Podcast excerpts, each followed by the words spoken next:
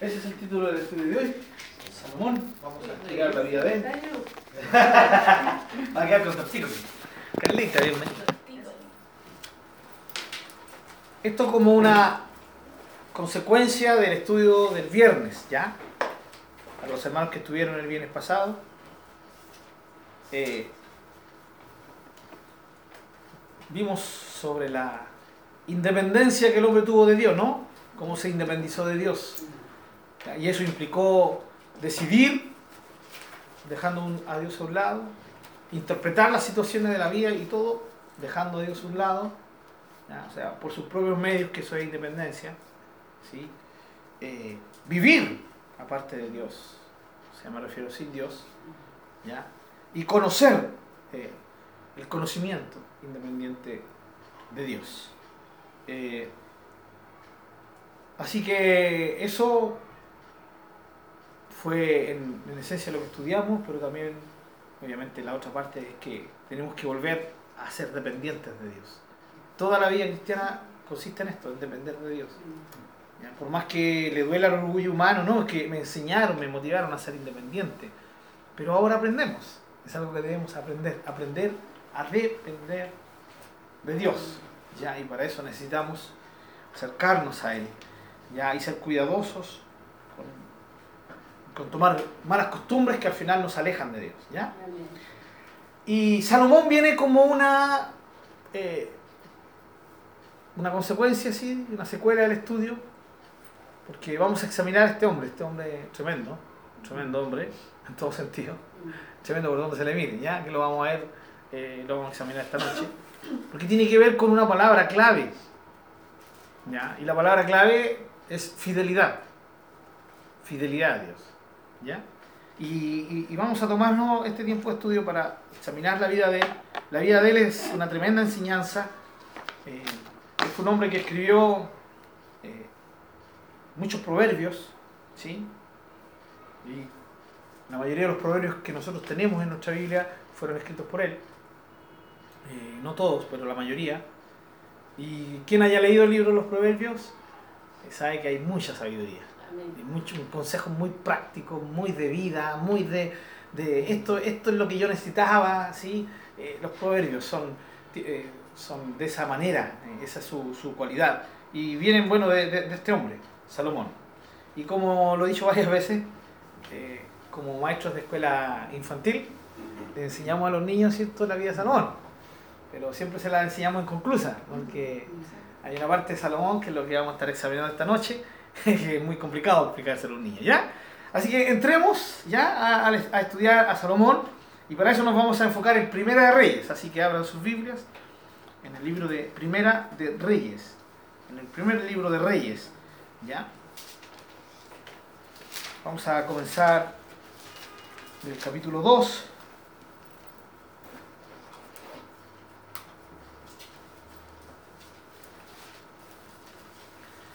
Cuando yo digo Salomón, ¿qué se le viene a la mente?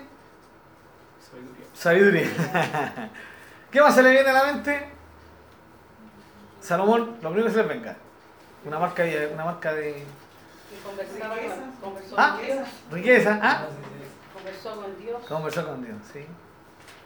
¿Nadie más? sí. Eh, cuando ya conocemos toda la historia, y no varias. Quedaste corto, Kevin.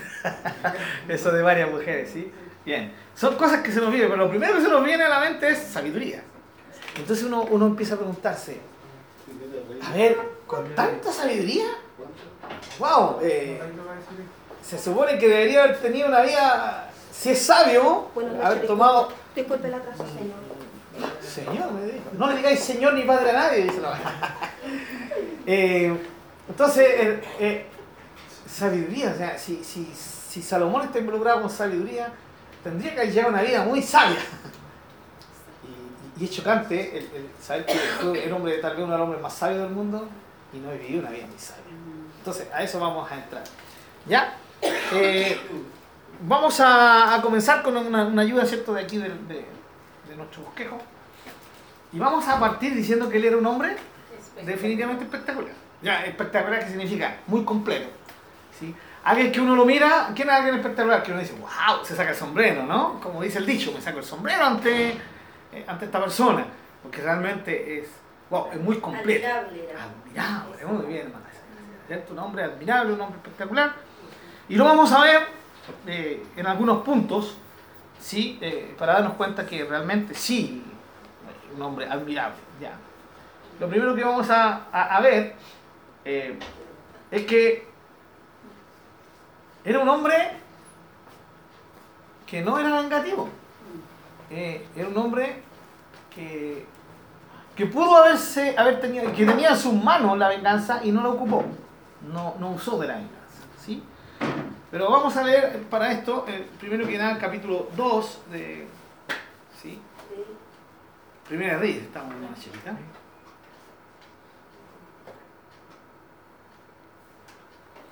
El capítulo, ¿no? eh, capítulo 2.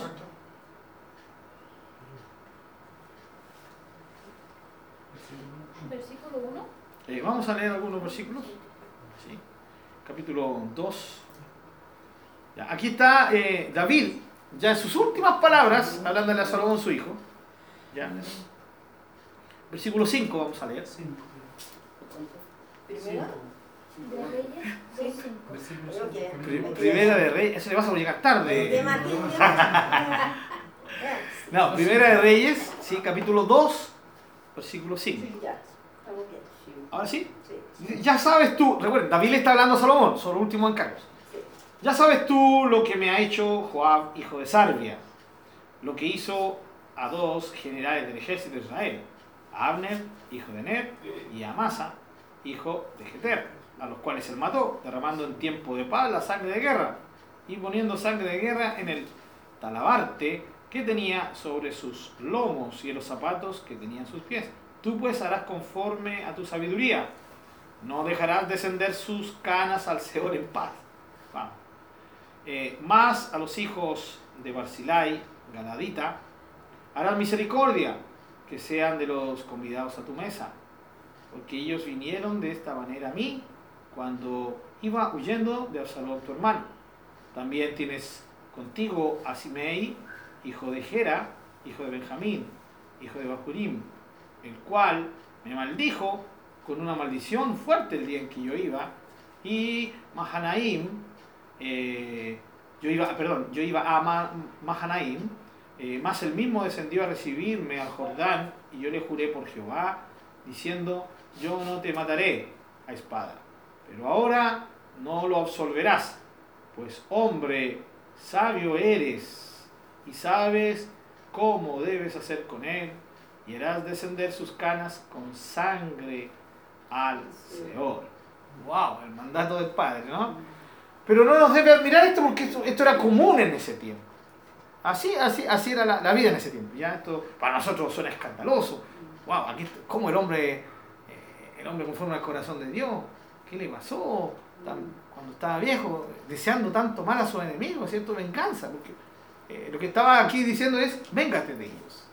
¿Ya? Véngate de ellos, porque es justo, la venganza muchas veces es justa, especialmente en ese tiempo era, era justa. Entonces una perspectiva un poco, un tanto diferente al Nuevo Testamento, ¿no? Uno escucha al Señor Jesús diciendo, pon la otra mejilla. Sí, escucha al apóstol Pablo diciendo, no te vengues tú mismo, de, siento deja que el Señor pague. ¿ya?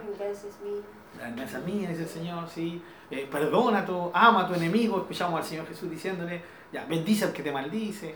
Entonces, eh, ¿por qué? Porque en ese tiempo la realidad de la humanidad era así.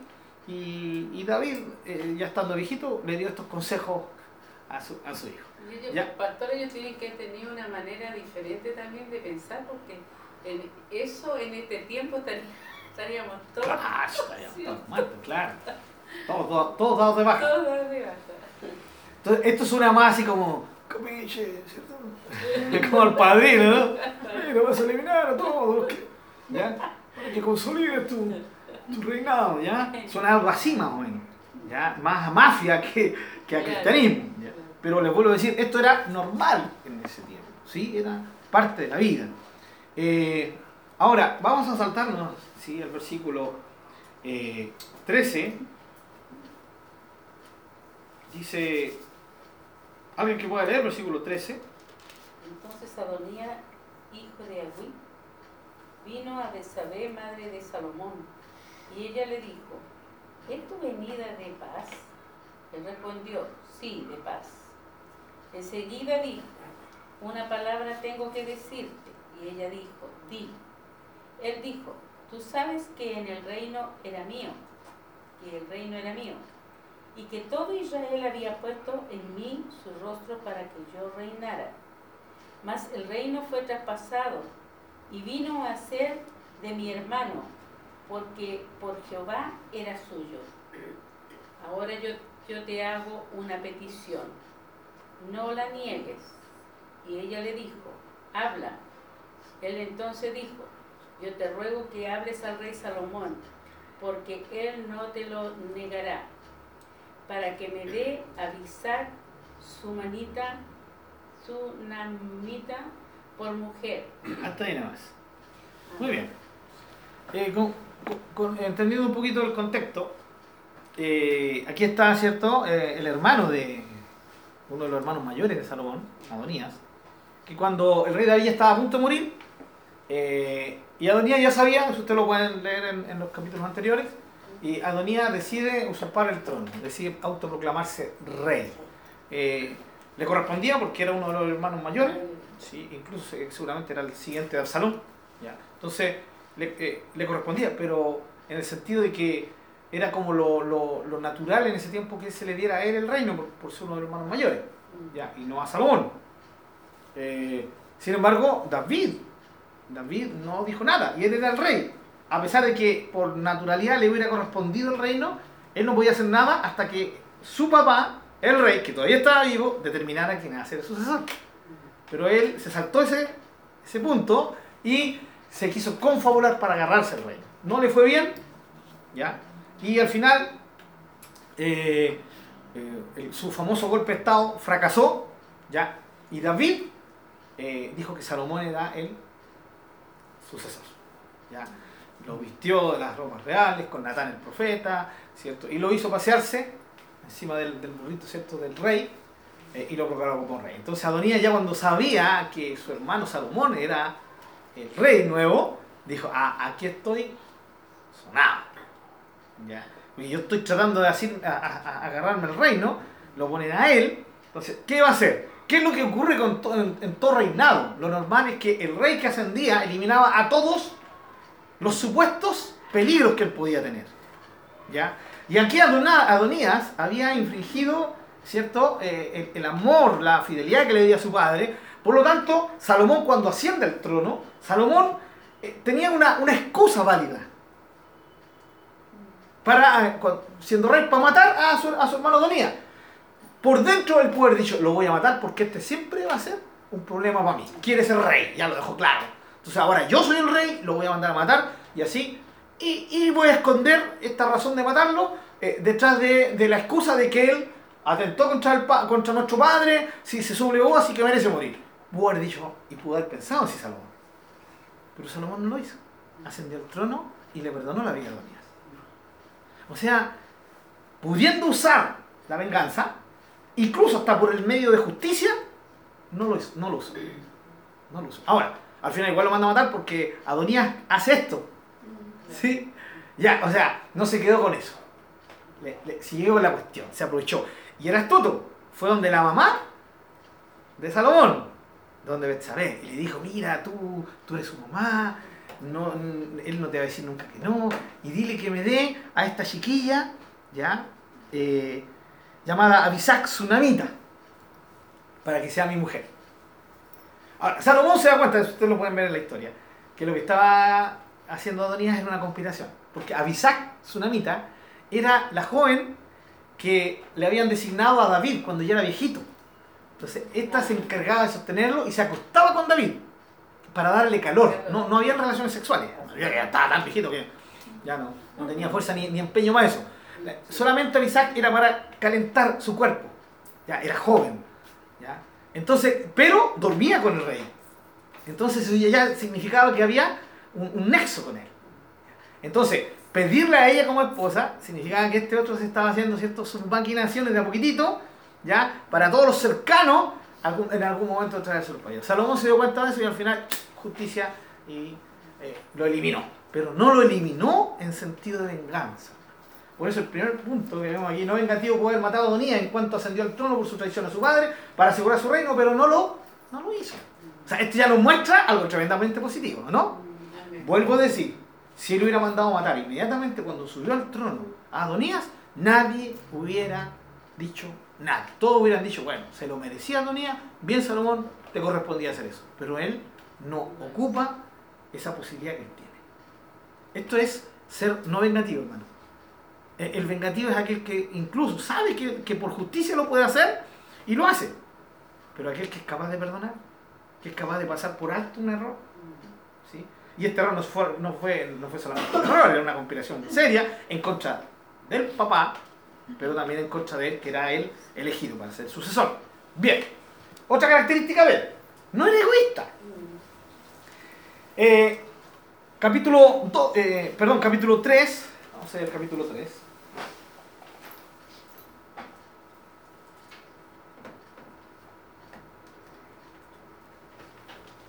Eh,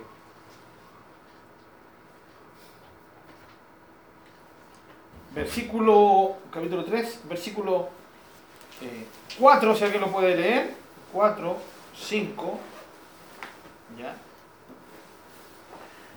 Quien lo tenga lo lee. Versículo cuánto? Capítulo cinco. 3, versículo 4 y 5. ¿Nadie quiere leer? Ya, leo yo entonces. Eh, e iba el rey a Gabaón, Salomón, porque aquel era el lugar alto principal y sacrificaba allí eh, mil holocaustos, sacrificó o sacrificaba Salomón sobre aquel altar. Wow, ¿cierto? Y se le apareció Jehová a Salomón en Gabaón una noche en sueños. Y le dijo Dios, pide lo que quieras que yo te dé. Esto era como que se le apareciera el genio de la lámpara, ¿o ¿no? Pide tres deseos. El Señor le está diciendo a Salomón, pide lo que quiera. Y cuando Dios dice pide lo que quiera, le está dando. Chance libre. Obvio. ¿ya? Si no, el Señor le diría, mira, puedes pedir hasta esto, hasta esto. No, él, él le da libertad a Salomón. Y, y Salomón, ya, teniendo esta tremenda oportunidad, ¿qué es lo que pide Salomón para sí? ¿Sí? Capítulo 3, ¿sí? Eh, versículos 7, 8 y 9, si alguien lo puede leer. Ahora pues, Jehová Dios mío, tú me has puesto a mí, tu siervo, por rey en lugar de David mi padre, y yo soy joven, y no sé cómo entrar ni salir. Y tu siervo está en medio de tu pueblo al cual tú escogiste, un pueblo grande, que no se puede contar ni numerar por su multitud. Ahí, ¿o ¿Y el no? 9? ¿Sí? ¿El 9? Da pues a tu siervo corazón entendido para juzgar a tu pueblo y para discernir entre lo bueno y lo malo, porque ¿quién podrá gobernar este tu, este tu pueblo tan grande? Muy bien. Bueno, y el versículo siguiente, y agradó al Señor esto, ¿ya? Tenía la chance para haber pedido cualquier cosa para sí mismo. ¿Pero qué pide? Sabiduría, discernimiento, ¿sí? La capacidad de juzgar. Juzgar no significa de, de, mandarlo a la cárcel. Juzgar significa, sí, ser capaz de dirigir al pueblo. Juicio, emitir el juicio correcto, ¿ya? Eh, él, él pide no para sí. Él pide, pide, y y fíjense que en todo momento habla de tu pueblo, tú me pusiste, sí, muy enfocado en Dios. Eh, fíjense cómo esto se relaciona con lo que vivimos el viernes pasado. Era un hombre que dependía de Dios, ¿no? Dependiente de Dios. Puede haber dicho, démosle nomás. De hecho, su padre David reconocía que él era muy sabio. Cuando lo leímos al principio, ¿no? Le dijo, por tu sabiduría, porque tú eres sabio, tú eres sabio y sabrás qué hacer. Eh, todos reconocían que él era sabio, ya antes. Pero él reconoce que no tiene la suficiente sabiduría para poder dirigir a este pueblo, que no es su pueblo, sino es el pueblo del Señor. Y pide, dame sabiduría, dame la capacidad de gobernarlos bien. Porque es un pueblo muy grande. Wow, qué lindo, ¿no? ¿Cierto? O sea, admirable, hermano. Admirable. Si él hubiera dicho, ya, mira, dame sabiduría, pero también dame esto, este otro, dame riqueza, el Señor se lo hubiera dado porque se la está pidiendo. Tú me dijiste que yo te pidiera, te estoy pidiendo. Pero Salomón pidió eh, no desde un punto de vista egoísta ni egocéntrico, sino que se enfocó en el pueblo al cual iba a gobernar. ¿Ya? Él no pidió riqueza, no pidió fama, no pidió éxito, sino todo para el bien del pueblo. Si la sabiduría era para el bien de ellos, más que para eh, su propio bien. Si él pensó siempre en los otros. Eso es todo lo contrario a ser egocéntrico o egoísta. El egoísta siempre está pensando en sí mismo. Eh, Salomón tenía una visión hacia afuera, hacia, hacia los. ¿Qué es la visión que deberíamos tener nosotros, hermanos? Que siempre deberíamos estar pendientes de, de, de ser bendición y de bendecir a otros, más que esperar tanto bendición para nosotros. ¿Sí? Eh, de hecho, el Padre Nuestro no, no, nos enseña eso, ¿no? ¿Sí? Perdónanos, danos. Siempre el Señor nos enseñó a orar, líbranos, siempre con el nos al final, o sea, incluyendo a otros, no solo por nosotros mismos.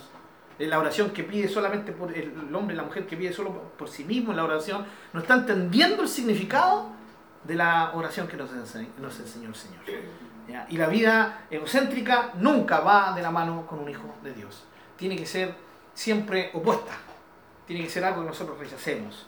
Entre más maduros somos, menos egocéntricos somos. Entre más egocéntricos somos, menos maduros vamos a ser. ¿Sí? Entonces la idea aquí se nos presenta un Salomón, un tremendo hombre, digno de imitar. No hay nada que decir. Digno de imitar. Sigamos. Punto siguiente. Reconocía la gracia de Dios, reconocía su misericordia, que todo era por Dios. Ayúdame con estos versículos, ya que nadie de, de estos hermanos paliteos quiere ayudarme a leer, los voy a decir. Nada. Ya. Ah, hermana Vale, sí. Eh, hermano Marcelo Dora, capítulo 3, versículo 6. Sí, hermano Kevin, capítulo 5, versículo 3 y 4. Y Carlita, capítulo 8, versículo 24. ¿Yo? Por favor. Y Salomón dijo, tú hiciste gran misericordia a tu siervo David mi padre, porque él anduvo delante de ti en verdad, en justicia y con rectitud de corazón para contigo, y tú le has reservado esta tu gran misericordia. Muy bien. Era un hombre que reconocía la misericordia de Dios.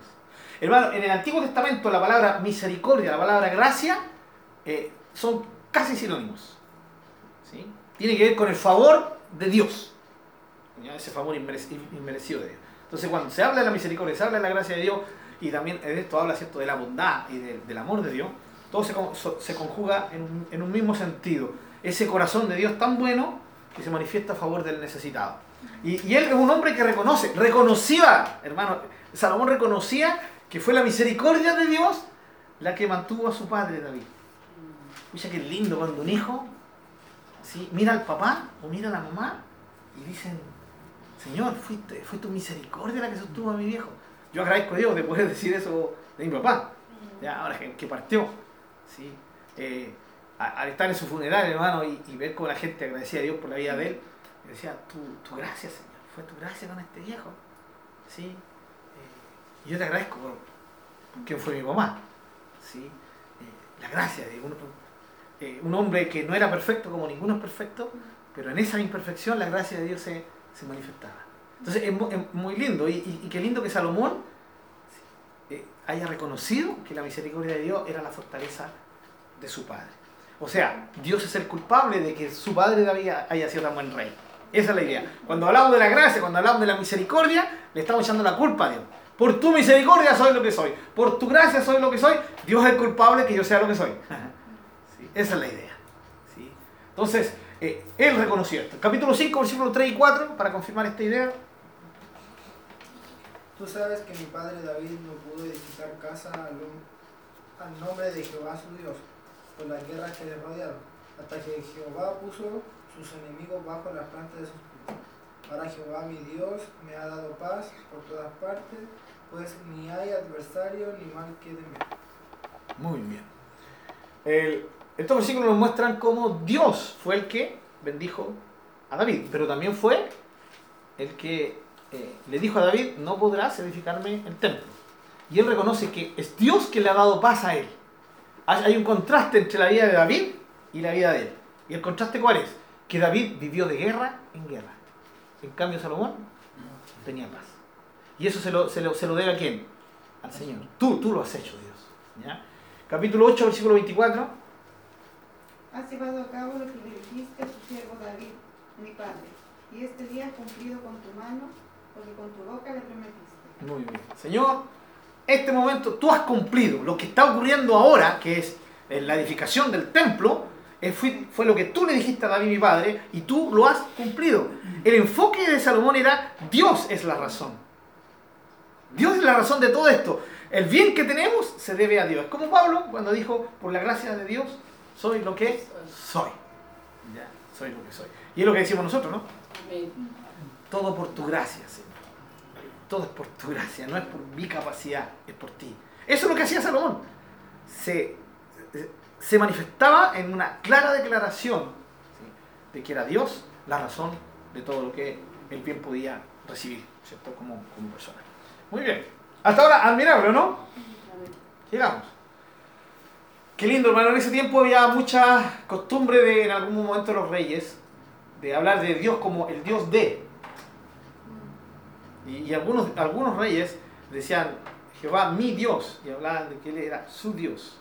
Eh, Saúl, en más de alguna ocasión le dijo, sí, le dijo a Samuel, eh, hicimos esto tal como lo, lo- mandó Jehová, tu Dios. Y muchos de los reyes hablaban de- de Dios como no Dios suyo, pero Salomón reconocía que Dios era su Dios. ¿ya? El Señor era su Dios.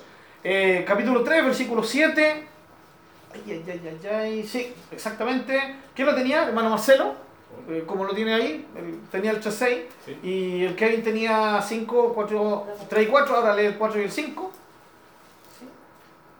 Y ahí está la lo, lo que comparamos con Saúl en 1 Samuel 15, pero no lo vamos a buscar eso, porque es lo que yo le acabo de decir, ¿sí? Hablando de Dios, no de su Dios, sino el Dios de, de Samuel. ¿Ya, hermano Marcelo? Ahora pues, Jehová Dios mío, Muy bien, hasta ahí vamos a ver. ¿sí? Ahora Jehová, Dios mío. Para nosotros puede ser, ah, pero es obvio, no, no era tan obvio. Cuando ellos decían Jehová, Dios mío, estaban apropiándose de Dios, diciendo, realmente tú eres mi Dios. Era una confesión, no una confesión positiva, sino era una confesión de, la, de su realidad, de, de- de la conexión que tenían con Dios. Tú eres como decían los salmos, ¿no? Tú eres mi Dios, decía el rey David. Salomón siguió los pasos de su padre, tú eres mi Dios. Eh, el versículo, capítulo 5, 4 y 5. Ahora Jehová, mi Dios, me ha dado paz por todas partes. Jehová mi Dios. Dios. Sí, ¿no? Me ha dado paz por todas partes. Después más en el Sí. 5 dice, yo por tanto he, he determinado ahora edificar casa al nombre de Jehová, mi Dios. Muy bien. ¿Se dan cuenta? Era alguien que eh, declaraba que Dios era su Dios.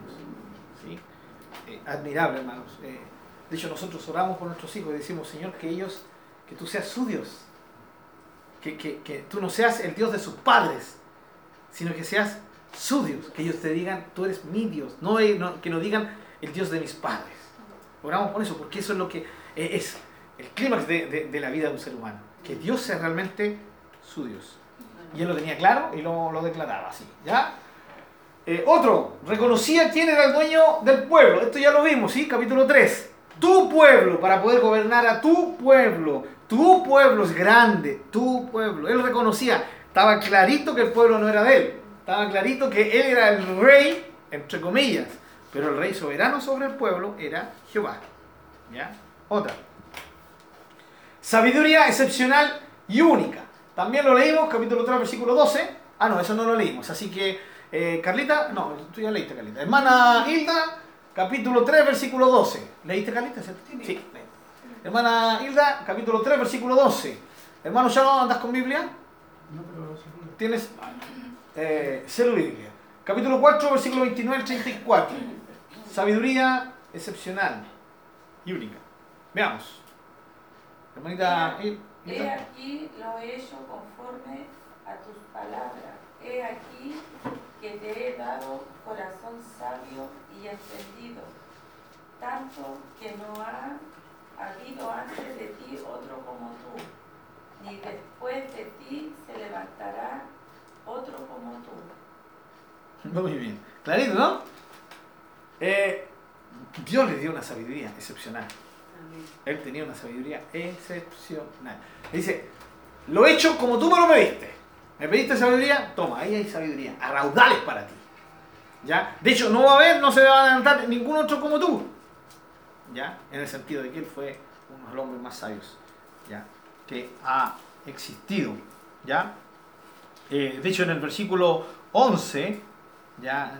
Eh, dice, tú demandaste para ti inteligencia para oír juicio, ¿ya? y al final del versículo 2 dice, ni después de ti se levantará otro como tú. Significa que la sabiduría de Salomón era exclusiva, era especial. ¿sí? Muchos hombres después de él vinieron que eran sabios, pero la sabiduría de Salomón era especial. Ya, era especial. Toda sabiduría es especial porque viene de Dios, pero la sabiduría de Salomón era un tanto más especial. ¿Ya? 4, versículo 29 al 34. Hoy día otro que quería en la vida mejor porque ahora tengo.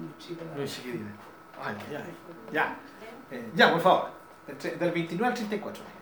Al 34. Sí, al 34. 29 tenía. Sí. Y Dios dio a Salomón sabiduría y prudencia muy grande y anchura de corazón como la arena que está a la orilla del mar. Era mayor la sabiduría de Salomón que la de todos los orientales y que toda la sabiduría de los egipcios. Aún fue más sabio que todos los hombres, más que Etán, es, es Raita, ay, ay, Sí, es Raíta. ya. y que eh, Man, Calpol y Narda, hijos de Maol, y fue conocido entre todas las naciones de alrededor, y compuso tres mil proverbios, y sus cantares fueron mil cinco. También di- disertó sobre los árboles desde el cedro del Líbano hasta el hisopo que nace en la pared. Asimismo, disertó sobre los animales, sobre las aves, sobre los reptiles y sobre los peces. Y para oír la sabiduría de Salomón venían de todos los pueblos y de todos los reyes de la tierra, a donde había llegado la fama de su sabiduría. Tremenda sabiduría. Tremenda sabiduría. Ya. Una sabiduría reconocida por gente extranjera, lejana incluso. ¿Ya? Bien. Eh, era un hombre con tremenda sabiduría. Esto, qué lindo. Capítulo 3, versículo 3. Lo voy a leer yo. Pero Salomón amó a Jehová. Qué lindo. Andando los estatutos de su padre David. Solamente sacrificaba y quemaba incienso en los lugares altos. Ya. Más Salomón amó a Jehová. Eso es admirable. ¿Sí? Otro, justo y preocupado por su gente. El hecho de pedir sabiduría para gobernarlo bien. Ya él eh, impuso algunos turnos de trabajo, capítulo 5, versículo 14. Ya. Eh, lo voy a leer yo. Dice, los cuales enviaba al Líbano de 10.000 en 10.000, cada mes por turno, viniendo así a estar un mes en el Líbano, o sea, en el trabajo, y dos meses en su casa. Y Adoniram estaba encargado de aquello, de aquella leva. Esos eran los turnos que tenía Salomón. Un mes de trabajo y dos meses libres. Está bueno. ¿no? Será mejor que 7 por 7 ¿no? Me parece que sí, ¿no? Un mes dándole duro. ya, con todo. Pero sabes que pasado mañana se termina el mes y vas a estar dos meses con tu familia. Justo preocupado por su gente, ¿ya? Eh, no era negrero. Un tremendo intercesor. Capítulo 8, Carita, creo que tú tenías capítulo 8, ¿no? Versículo 30 al 53. Muy largo, así que solamente leo hasta donde yo te diga, ¿ya? Eso lo podemos leer. Oye la súplica de tu siervo y del pueblo y de tu pueblo Israel cuando ores en este lugar. Oye desde el cielo donde habitas, escucha y perdona. Si alguien peca contra, tu- contra su prójimo y se le exige venir a este templo para jurar ante tu altar, óyelo tú desde el cielo y juzga a tus siervos. Condena al culpable y haz que reciba su merecido. Absuelve al inocente y vindícalo por su rectitud. Cuando tu pueblo Israel sea derrotado por el enemigo por haber pecado contra ti, si luego se vuelve a ti para honrar tu nombre y ora y te suplica en este templo, óyelo tú desde el cielo y perdonas tu pecado y hazlo regresar a la tierra que les diste a sus antepasados. Muy bien. Y así sucesivamente. Si han pecado, perdónalos. Sí, perdona por tu justicia, por tu misericordia. Escucha la oración que se haga de este templo. Era un intercesor, era alguien que, que estaba ahí orando. ¿sí? Y esa oración, hermano, el capítulo 8 es fantástica, es maravillosa. ¿sí? Es maravillosa, léanla en sus casas. Hacen una tremenda oración. Aquí está cuando ya están dedicando el templo. ¿sí? Preciosísima. Centrada en la gente, en, en el que necesitaba de Dios. Un intercesor. Ya, un tremendo intercesor. Sigamos. Doctor, Sí, me saltó una duda con respecto al Ponga. punto H. A ver. El punto H. Cha, cha, cha. Ya, justo pegado bolsa. Sí. Es que después cuando asumió el hijo de él, eh, ¿se acuerda que le piden, o sea, el pueblo habla con, con él y para que eh, como que rebajara los impuestos que había- Salomón porque eran como muy altos, Claro. entonces es como que eh, Choca con eso. Claro. Eh, bueno, igual nos adelantamos un poquito al, al- Bueno, todos sabemos, esto es como la película que todos hemos visto, ¿no? y sabemos el final de la película, ¿ya? Eh, pero como estamos yendo por parte, entonces lo que estamos viendo es, es lo que él hacía antes de, ah, ¿sí? Después obviamente cambió él absolutamente. Y dentro de eso, la cantidad de impuestos, se volvió todo un tirano, pero eso vi- viene después, ¿sí? Aquí en el capítulo 5 aún está. Enfocado, sí, aún está enfocado por el mismo turno que estamos viendo, ¿cierto? Que, que era muy conveniente, especialmente para ese tiempo. Ya, eh, en ese tiempo ya hubiese sido muy bueno un mes trabajando y un mes libre, pero él era capaz de darle, ¿cierto? De eh, un mes de trabajo y dos, dos meses libres. Todavía está muy, muy bien encaminado. Recordemos que esto en el capítulo 5 todavía él eh, no construye el templo. Ya, todavía está enfocado en, eh, y esta- este trabajo es para eso, para poder edificar el templo. ¿ya? Así que a eso se refiere. Entonces seguimos, ¿cierto? Eh, J, punto J, de grandes deseos. Ya Carlita, 57 a 60. ¿Qué momento se, se la dio el señor? Ay, señor, me quedé. Ya. No, no puedo, no, puedo, no, no puedo haber venido el señor, porque si, si vino yo no me puedo quedar. La ropa no está. ¡ah! Hay mucho video en, la- en YouTube, ¿verdad, Laura? No, pero se supone que algo así va a pasar, ¿no? Sí, sí. Ya, eh, dice el versículo 57 al 60. Miren lo que deseaba Salomón. Esté con nosotros Jehová nuestro Dios como estuvo con nuestros padres, y no nos desampare ni nos deje. Incline nuestro corazón hacia Él, qué lindo, para que andemos en todos sus caminos. Que, que Jehová incline nuestro corazón hacia Él, ¿sí? Ya, eh, dice todos sus caminos, guardemos sus mandamientos y sus estatutos y sus decretos, los cuales mandó a nuestros padres. Ay, llegó la calita, ya se me pasó el miedo.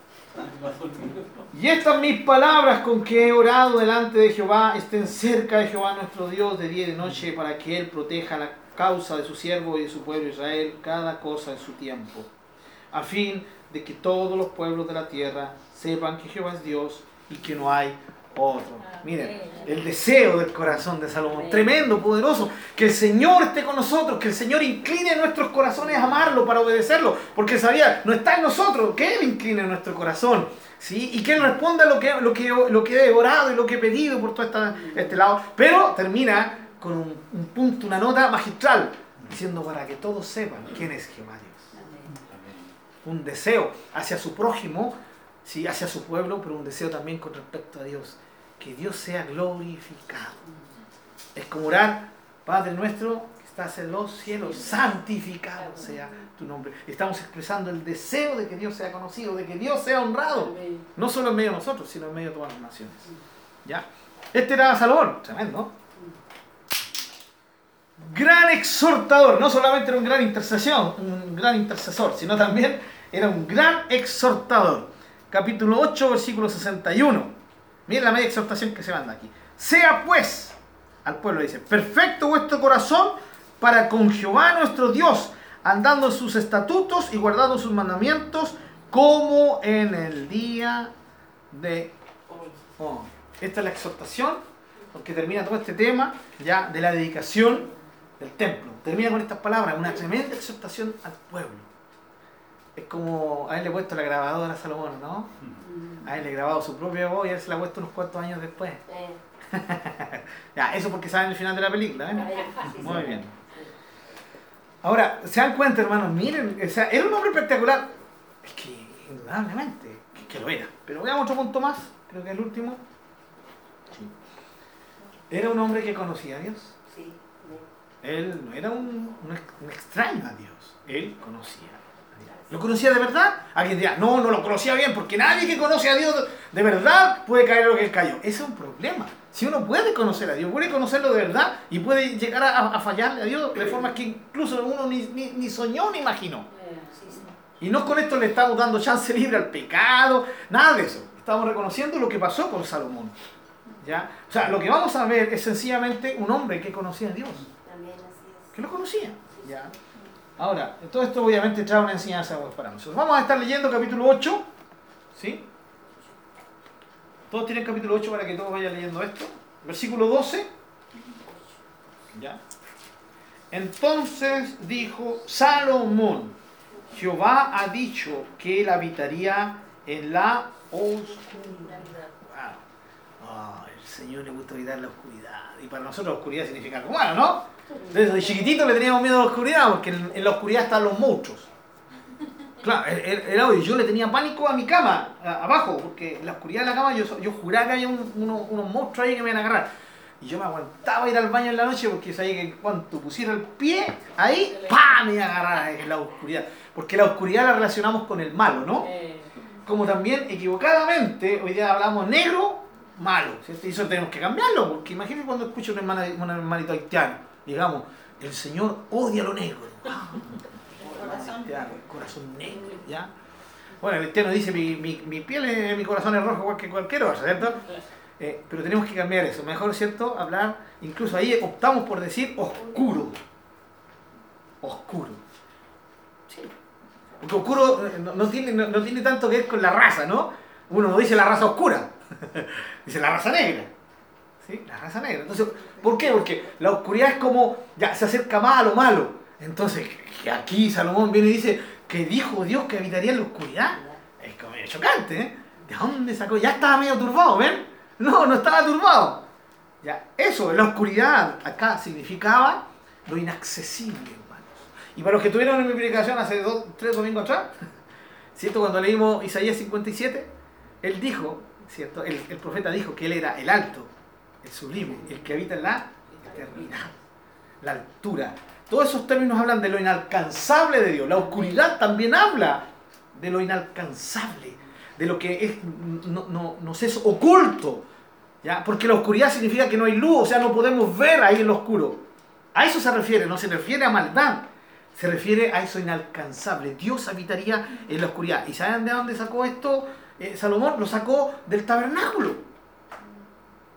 ¿Cuál era la pieza del tabernáculo más oscura? El lugar santísimo. Que solamente eh, te- te- tenía luz cuando el sumo sacerdote entraba con el candelabro una vez al año. Y entraba con el candelabro para poder hacer todo el sacrificio. Pero el lugar, de lugar santísimo, que es donde estaba el arca de Dios y donde estaba la presencia de Dios, era un lugar absolutamente inaccesible ¿ya? Eh, y, y era oscuro. ¿sí? Entonces Dios habita ahí, donde eh, no logramos percibirlo, no logramos verlo, ahí es donde Dios habita. Y hoy día nosotros con toda la revelación que tenemos, sabemos que es así. Porque por más que intentemos encontrar a Dios, ¿ya? no lo vamos a encontrar si Él no se deja encontrar. amén. ¿Sí? Es así, hermano. No lo vamos a encontrar si Él no se deja encontrar. Si Él no, produ- no produce luz a nuestros ojos para que le veamos, nunca le vamos a ver. Nunca le vamos a ver. Con razón estamos agradecidos de Dios. Decir, gracias Señor, porque dejaste que te encontrara. ¿Sí? Dejaste que te encontrara. Entonces podemos cantar, pero al fin te encontré. ¿Sí? Antes decían que esa canción estaba mal hecha porque decía, ah, o sea, nosotros encontramos al Señor. Mira, patúo, el Señor nos encontró a nosotros. Y de hecho, decimos amén a eso, yo también comparto con eso. Entonces ya, saquemos esa canción. No, igual podemos cantar esa canción, porque lo encontramos. El punto es que Él se dejó encontrar. ¿Sí? Así que lo podemos ver desde ese punto de vista, así que sigamos cantando, pero al fin te encontré. Y la otra parte, que es muy buena, no quiero más nada. Wow, ¿cuántas veces hemos cantado eso? y realmente lo, lo queremos, no quiero nada más, solo conocerte. ¡Wow! ¡Qué profundo! Y tan antiguo que el, que el canto, ¿no? Pero maravilloso. Bien, entonces, hermanos, eh, Él decidió habitar en la oscuridad. Y en eso, a eso se refiere. Y, y Salomón percibió y entendió esto. Él conocía, Eh, versículo 23 al 24. Dice, dijo Jehová Dios de Israel. Aquí está hablando Salomón. ¿ya? Dijo, perdón. Dijo Salomón. Jehová Dios de Israel. Miren qué lindo. No hay Dios como tú. Ni arriba en los cielos, ni abajo en la tierra, que guardas el pacto y la misericordia a tus siervos, los que andan delante de ti con todo su corazón. Que has cumplido tu siervo David, mi padre, lo que le prometiste. Lo dijiste con tu boca y con tu mano lo has cumplido. Como sucede en este día. Qué lindo. ¿Conocía a Dios? Claro que lo conocía. Sabía quién era Dios, conocía los atributos de Dios. Un Dios fiel, un Dios que cumple. ¿Ya? Tal como lo prometiste, lo cumpliste. Pero eres Dios, ¿cierto? Y no hay otro. Sobre el cielo, ¿cierto? No en los cielos, ni en la tierra, ni debajo de la tierra. En ningún lugar hay Dios como tú, porque eres el único Dios. ¿Ya? Eh, versículo 27 y 28, seguimos ahí mismo. Pero es verdad que Dios morará sobre la tierra. He aquí que los cielos, los cielos de los cielos no te pueden contener, cuanto menos esta casa que yo he edificado. Amén. O sea, la tenía clara. ¿Sí o no? Entonces, ¿ven? No podemos decir, Dios está aquí. Hay otro canto malo, ¿ven? ¿Cómo estar aquí si ni los cielos de los cielos lo pueden contener y va a estar acá? Bueno, eso solamente lo puede hacer Dios. ¿Sí? Porque Él fue y habitó en este, en este templo. Pero fíjense la percepción que tenía Salomón. Eres tan grande que los cielos de los cielos no te pueden contener. Es lo que hoy día decimos. Dios está fuera del universo. Va más allá del universo. Y, por más, y si los científicos nos dicen que el universo es infinito porque está, crece, crece, ningún problema. Creamos eso. Pero Dios está más allá incluso de todo lo que el universo pueda crecer. Si es que está creciendo. Porque hoy día han salido nuevas teorías. Nos dice que el universo no está creciendo, sino que el, el- el universo está dando vuelta, ¿cierto? Que porque es donde se producen eh, los, los famosos hoyos y toda esta cuestión media rara. Hermano, que cualquier astrofísico piensa lo que quiere, porque hermano, nadie ha llegado hasta allá. Claro. Bienvenidos a la hipótesis. Todas las hipótesis ahí por haber nos muestran cuán grande es el creador. Amén. Amén. Y ahí, ahí nos quedamos nosotros, ¿cierto?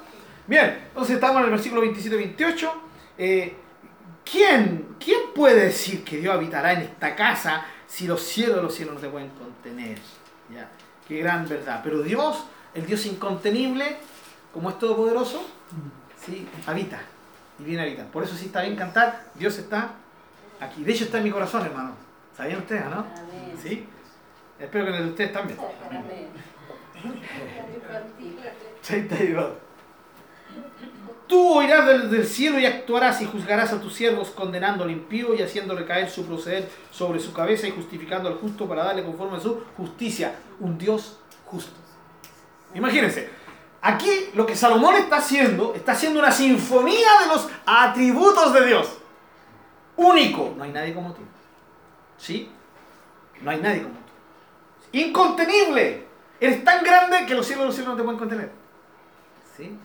Justo, amoroso, fiel. Cuando nosotros estudiamos los atributos, Te atributo exactamente. Sí. la sinfonía, esta es una verdadera sinfonía de los atributos de Dios. ¿Y quién lo está diciendo? Salomón. Hoy día hay hay cristianos que no tienen ni idea de estos atributos, si se supone que conocen a Dios y no, no, no tienen idea de lo que son los atributos de Dios. ¿ya? Eh, pero Salomón lo sabía, los conocía. ¿ya? Y creo que nadie puede decir que esta oración de, de- de Salomón era una oración vana que salió de sus labios. No. ¿Cuánta gente nos ha inspirado en esto? ¿Sí? ¿Cuánta gente? De hecho, de aquí sale, si se humillare mi pueblo, sobre el cual mi nombre se invocará. Bueno, aquí está, ¿cierto? De, de hecho, todo lo que Salomón. Salomón dijo eso. ¿Cierto? Qué tremendo. Qué tremendo, ¿no? Seguimos. El 34. Tú oirás en los cielos y perdonarás el pecado de tu pueblo Israel y los volverás a la tierra que diste a tus padres. Un Dios justo, pero también perdonador. 36. Tú oirás en los cielos y perdonarás el pecado de tu siervo y de tu pueblo, enseñándoles el buen camino en que anden, y, a- y darás lluvia sobre tu tierra, la cual diste a tu pueblo por heredad. Vamos a saltarnos a Segunda Crónica, yo lo voy a leer rapidito, Segunda Crónica 2, versículos 5 y 6, ¿ya? O si alguien me gana. Sí, capítulo 2, versículo 5 y 6, dice, y la casa que tengo que edificar ha de ser grande, porque el Dios nuestro es grande sobre todos los dioses. Mas, ¿quién será capaz de edificarle casa? Siendo que los cielos y los cielos de los cielos no pueden contenerlo. ¿Quién pues soy yo para que le edifique casa, sino tan solo para quemar incienso delante de? ¿Cierto? ¡Wow! ¡Qué tremendo! Ya, esto es una tremenda declaración. Eh, seguimos entonces. Hermanos, tenemos no vengativo, no egoísta, reconocía a Dios que todo era por su gracia y su misericordia. Eh, era, él confesaba que Jehová era su Dios. Reconocía que Dios era el dueño del pueblo. Tenía una sabiduría excepcional y única. Amó al Señor, por lo menos al principio. Justo y preocupado por su gente. Un tremendo intercesor. Un tremendo exhortador. De grandes y profundos deseos. Y un conocedor de Dios. ¡Wow! ¡Qué tremendo! Hasta aquí no me llegamos, porque sí. Hasta aquí está bueno, ¿no? Sí. ¿Qué? Me quiero quedar acá nomás, pues, mano. Pero no, todavía hay tiempo. Es que, ¿saben cuando uno, uno lee todo esto y sabe el fin de Salomón? Y uno se pregunta, ¿cómo? ¿Cómo.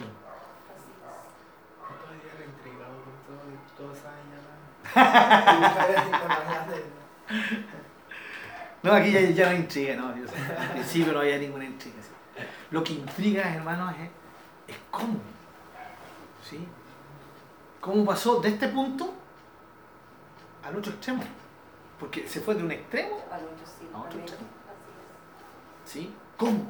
Entonces ahí de repente muchos cristianos dicen, les da miedo, dicen, "Ch, si él lo hizo, ¿qué, qué queda para mí? Pues, O sea, ¿qué me espera? ¿Ya? Lo más probable es que pasado mañana pierda mi primer amor y me descargue de nuevo. O sea, eh, pero ¿saben qué? Hay testimonio de gente que ha sido fiel. Y el antecesor de él fue fiel. Es que gente no dice, pide sabiduría como pidió Salomón, pero dice, bu- bueno, los que conocen la historia, ay, pero hermano, al final, bueno, yo le digo agárrate la- de lo primero y no te.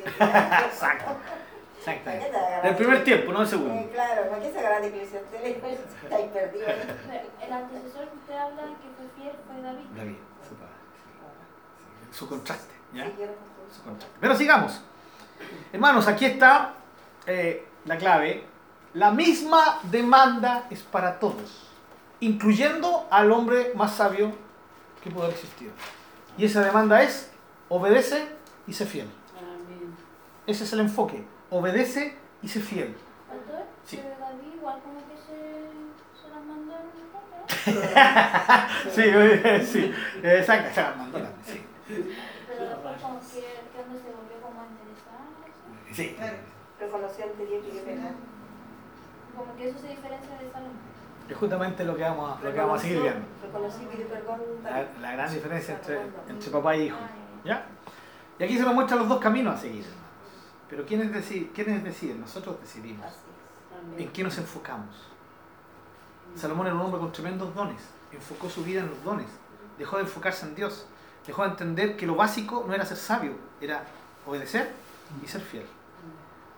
Cada día nosotros tiene que estar esa perspectiva. Señor, dame fidelidad, quiero ser fiel. Y hermano, ustedes saben que nosotros amamos el conocimiento de la palabra, ¿cierto? Eh, recomendamos el conocimiento de la palabra. Estudiamos porque creemos que el conocimiento de la palabra de Dios nos trae sabiduría, nos trae entendimiento, nos corrige. Amén, amamos la palabra de Dios, amamos los estudios bíblicos. Usted está aquí porque sé que ama el estudio bíblico. Amén. No como la chacala de hermanos que no vienen. Tranquilo hermano, a los que están escuchando después. Eh, no, eh, Dios nos permitió estar acá y estamos acá, hermano, ¿cierto? Porque amamos la palabra. Conocimiento bíblico, bienvenido siempre. Pero cuidado, que si el conocimiento no se pone en práctica, no sirve de nada. Amén. Y el conocimiento en sí de la palabra nos dice, obedece y sé fiel. Sé fiel. Mantente fiel. No importa lo que venga, mantente fiel. Siempre ahí, tus ojos puestos en Dios. ¿Ya? Y, y qué triste, hermano, que los mejores ejemplos de fidelidad sean los perritos. ¿O no? Hermano, una vez tratando de, de- buscar un video de fidelidad eh, para compartir a los niños allá en, en, en Caranay, eh, y puse fidelidad en, para buscar videos y la mayoría de perritos. La típica historia del perrito, ¿cierto? Que era tan fiel que se le murió el amo, lo sepultaron y se murió y se quedó ahí en la sepultura, no se movió nunca más, ¿cierto? Y murió de viejito ahí, nunca más se murió de ahí. Oh, tremendo. Eso es fidelidad, hermano, ¿no? Fidelidad cuando usted le da una migaja a un perro, le da la sobra. No sé si los perros sabrán que uno les da, bueno, en eso, en mi tiempo, porque ahora es lo mejor para ellos, pues, están varios, mejor alimentados algunos que muchos niños, ¿ya? Pero en mis tiempos, los cuarentones para, para, y más, y más, ¿cierto? Eh, ¿Qué se le da a los perritos? Lo que sobraba. Lo que sobra. Claro, uy, los perros comían lechuga, comían papa, cazuela, poroto, arroz, eran, uh, de todo. ¿O no? ¿Se acuerdan, no? Esos perritos. Bueno, sí, la, to- eh, que- que- que era verdad. Oye, no, no, si le da eso, capaz que le dé, no, pobrecito, no, y le llenar de cálculo. No, aleje, capaz que le dé una, eh, un problema de tiro. Ah, Eran sanitos. Que eran sanos, sanos como perros. Eh, pero qué increíble. Yo no les daba, le, le daba la, la sobra. Pero qué fiel. Fiel, ¿no? Como los gatos traidores. El- eh, tremendamente fiel. Usted le da un. un- eh, hermano, eh, eh, entre paréntesis, la Leito sacó un, un, eh, un cobertor de pluma, ¿ya? Porque ya estaba, eh, se había manchado, eh, se había pasado de humedad y lo sacó y lo dejó afuera en una caja para que lo, se lo llevaran las personas, porque siempre dejamos cositas ahí la, la gente, los cartoneros se lo llevan. La, le digo, profesor dijo, alguien le hará falta eh, para dormir. Listo, lo puso en la noche y al otro día yo salí. Ya habían tres perros durmiendo arriba del, del, co- del- del cobertor. Ahí están echados. Y me miran así, me veían la cola, como diciendo, oh, te la mandaste. no hay mejor vecino que tú. Y todos los tres amigaditos. Oh, yo, me- yo dije, no, ¿qué lo iba a echar, por mano? Los moví un poco, se la comí mejor, ¿cierto? Ya, ya échense y se echaron ahí, me veían la cola. Tremendamente agradecido, no tenían ni idea de que no era ni para ellos, pero ellos lo vieron y agradecidos, hermano. ¿Ya? Eh, Entonces, por cosas tan insignificantes y son tan fieles, ¿no? Y vuelvo a decir, perdonen que tenga que poner un animalito como ejemplo de fidelidad, ¿ya? Pero eh, eh, es que eso es fidelidad. Con tan poco que les das, eh, son tan fieles, ahí, ahí están, son capaces incluso de dar la vida, la vida. Son capaces de tirarse con un perro el doble de grande, ¿sí? Con un Rottweiler, con lo que sea, el que trae, pero no importa que, que lo mate, él defiende a su amo. Fidelidad. ¿Ya? Eh, porque de ahí, hermanos, eh, claro, yo me imagino que hay, hay ejemplos de hombres fieles mujeres fieles de- en algún momento, pero los más famosos son de los animalitos. ¿sí? Eh, porque la, la fidelidad semejante a la del Dios que es fiel, no hay ninguna. Imagínense, que aunque, aunque seamos infieles, Él permanece fiel. No, si, si mi amigo me es infiel, yo que soy infiel, si mi señora me, me es infiel, yo también vamos por la misma. Porque por naturaleza pensamos así. Pero Dios, de antes, de hecho, Él sabe que vamos a ser infieles en más de alguna ocasión. Pero Él es fiel. Hay que agarrarlo. Hay que Literalmente, hay que agarrarnos. Justamente, justamente. Hace rato estaban los dos ahí. sí, hasta que la tiró chichita. Muy bien. Ahora, esto es, hermano, esta demanda es para todos. ¿Cuántos dones tienes? ¿Cuánto conoces de Dios? No importa. Lo que importa es eso. Ahora, no estoy diciendo que no importe lo otro. ¿Sí? Pero, ¿de qué sirve que tengas todo lo otro? Dones, conocimiento. Si no eres obediente y no eres fiel, no sirve de nada. Eh, el conocimiento es para enfocarnos en esto. En, en que seamos capaces de decir, Señor, cada día será para ti. Por eso este estudio tiene que ver con la dependencia de Dios, que lo vimos el viernes pasado.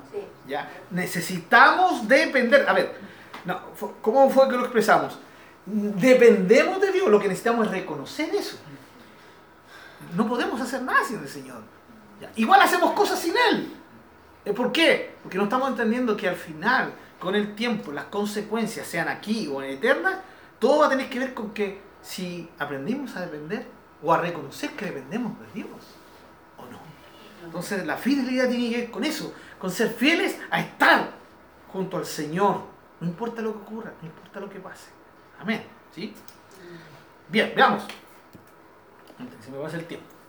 En el transcurso del trabajo, ¿sí? Eh, mientras Salomón construía el templo, eh, Dios le habló. ¿Sí? Dios le habló tres veces. Vamos rápidamente. Eh, al principio del trabajo. Capítulo 3, versículo 14. Rápidamente, ayúdenme con esto, hermano, por favor. Eh, otro hermano que me busque capítulo 6, versículo 11 al 13. Ya. Y hermana Laura, capítulo 9, versículo 4. Bien, ¿alguien tiene 3.14, por favor? Amén. Y si anduvieres en mi camino, guardando mis estatutos y mis mandamientos, como anduvo Da- David, tu padre, yo alargaré días. Muy bien, clarito, ¿no? Antes de que comience el trabajo, Dios le dice, si eres fiel y obediente, eso se resume en fidelidad y en obediencia. Como fue David, tu padre. Aquí hay una referencia, vale, ¿ves? Como fue David, tu padre. A pesar de Dios, después de muerto David, eh, Dios da testimonio de que él fue fiel y obediente. Y ahí es donde uno dice, pero ¿cómo? Si falló. Mínimo dos le sabemos. En fin. Ahora, eso fue antes, en medio del trabajo. Capítulo 6, versículo 11 al 13.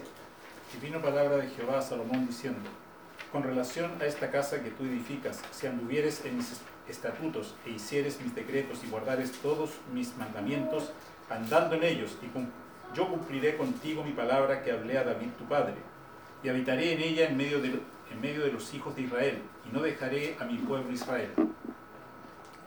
Clarito, ¿no? La misma exhortación de Dios. Dios le habla al principio y le dice, tienes que ser obediente. Sigue mis estatutos, fiel.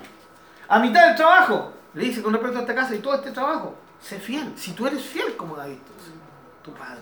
Si eres obediente. ¿Se dan cuenta el énfasis? A Salomón, ¿cuál era? Sé obediente, sé fiel. Esa es la demanda a todos. No importa si tenemos muchos o pocos dones, no importa si tenemos mucha mu- o poca sabiduría. La exhortación es la misma. Y al final, capítulo 9, versículo 4, Y si tú anduvieres delante de mí como anduvo David tu padre, en integridad de corazón y en equidad, haciendo todas las cosas que yo te he mandado, y guardando mis estatutos y mis decretos. Muy bien. Ahí después viene, ¿cierto? Yo haré, cumpliré, te alargaré, te bendeciré. ¿Se dan cuenta, hermano, no? A ver, la, la pregunta es, ¿Salomón tuvo testimonio de Dios? Dios le habló, ¿no? Sí. Era tres oportunidades. ¿Y qué le habló? Le habló lo mismo. Obedece, sé fiel. Entonces, al Salomón que conocemos después, eh, lo, lo tenemos como la consecuencia de no haber escuchado. ¿sí? De esta manera Dios nos habla a nosotros, ¿no? Amén. Vez tras vez. Día domingo que nos sentamos en el templo, Dios tiene una palabra para nosotros. ¿Sí? De una u otra manera. ¿Ya?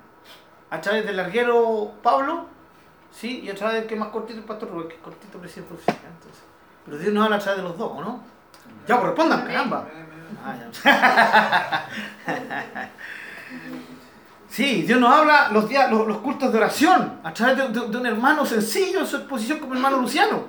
Nosotros podríamos decir que el hermano de repente aquí y allá, pero hermano, si tenemos un corazón dispuesto, vamos a escuchar la voz a través de Luciano, hermano, porque Dios tiene una palabra a través de él. ¿Sí? Y, a, y a través de un hermano más instruido o de una hermana más instruida de años, como hermana Graciela, o hermano Marcelo, o el hermano Chalo, etcétera, etcétera. ¿sí? A través de un Jairo, hermano, un tremendo maestro de la palabra. Pero Dios nos habla. El tema somos nosotros si estamos atentos o no a escuchar la voz de Dios. ¿ya? Entonces Dios nos está hablando. Dios nos está hablando en la casa cuando leemos la palabra. Dios nos está hablando cuando decidimos escuchar un buen sermón envasado, hermanos, de internet. Uno bueno, hermano, que, ¿ya? que sea bueno, ya, cuídese de eso. Bien, Dios nos está hablando. Dios le habló a Salomón. ¿ya? Seguimos. Al principio de esto, en medio del trabajo y al fin del trabajo. Lo mismo. Dos veces se le apareció para recordárselo. En una oportunidad fue a través de sueño, ¿cierto? Pero se le apareció dos veces. Capítulo 11, versículo 9. 9 y 10. ¿Ya? Leo yo. Eh, 11. Me- Estoy en segunda crónica. Ya, si alguien tiene primera ley. 11.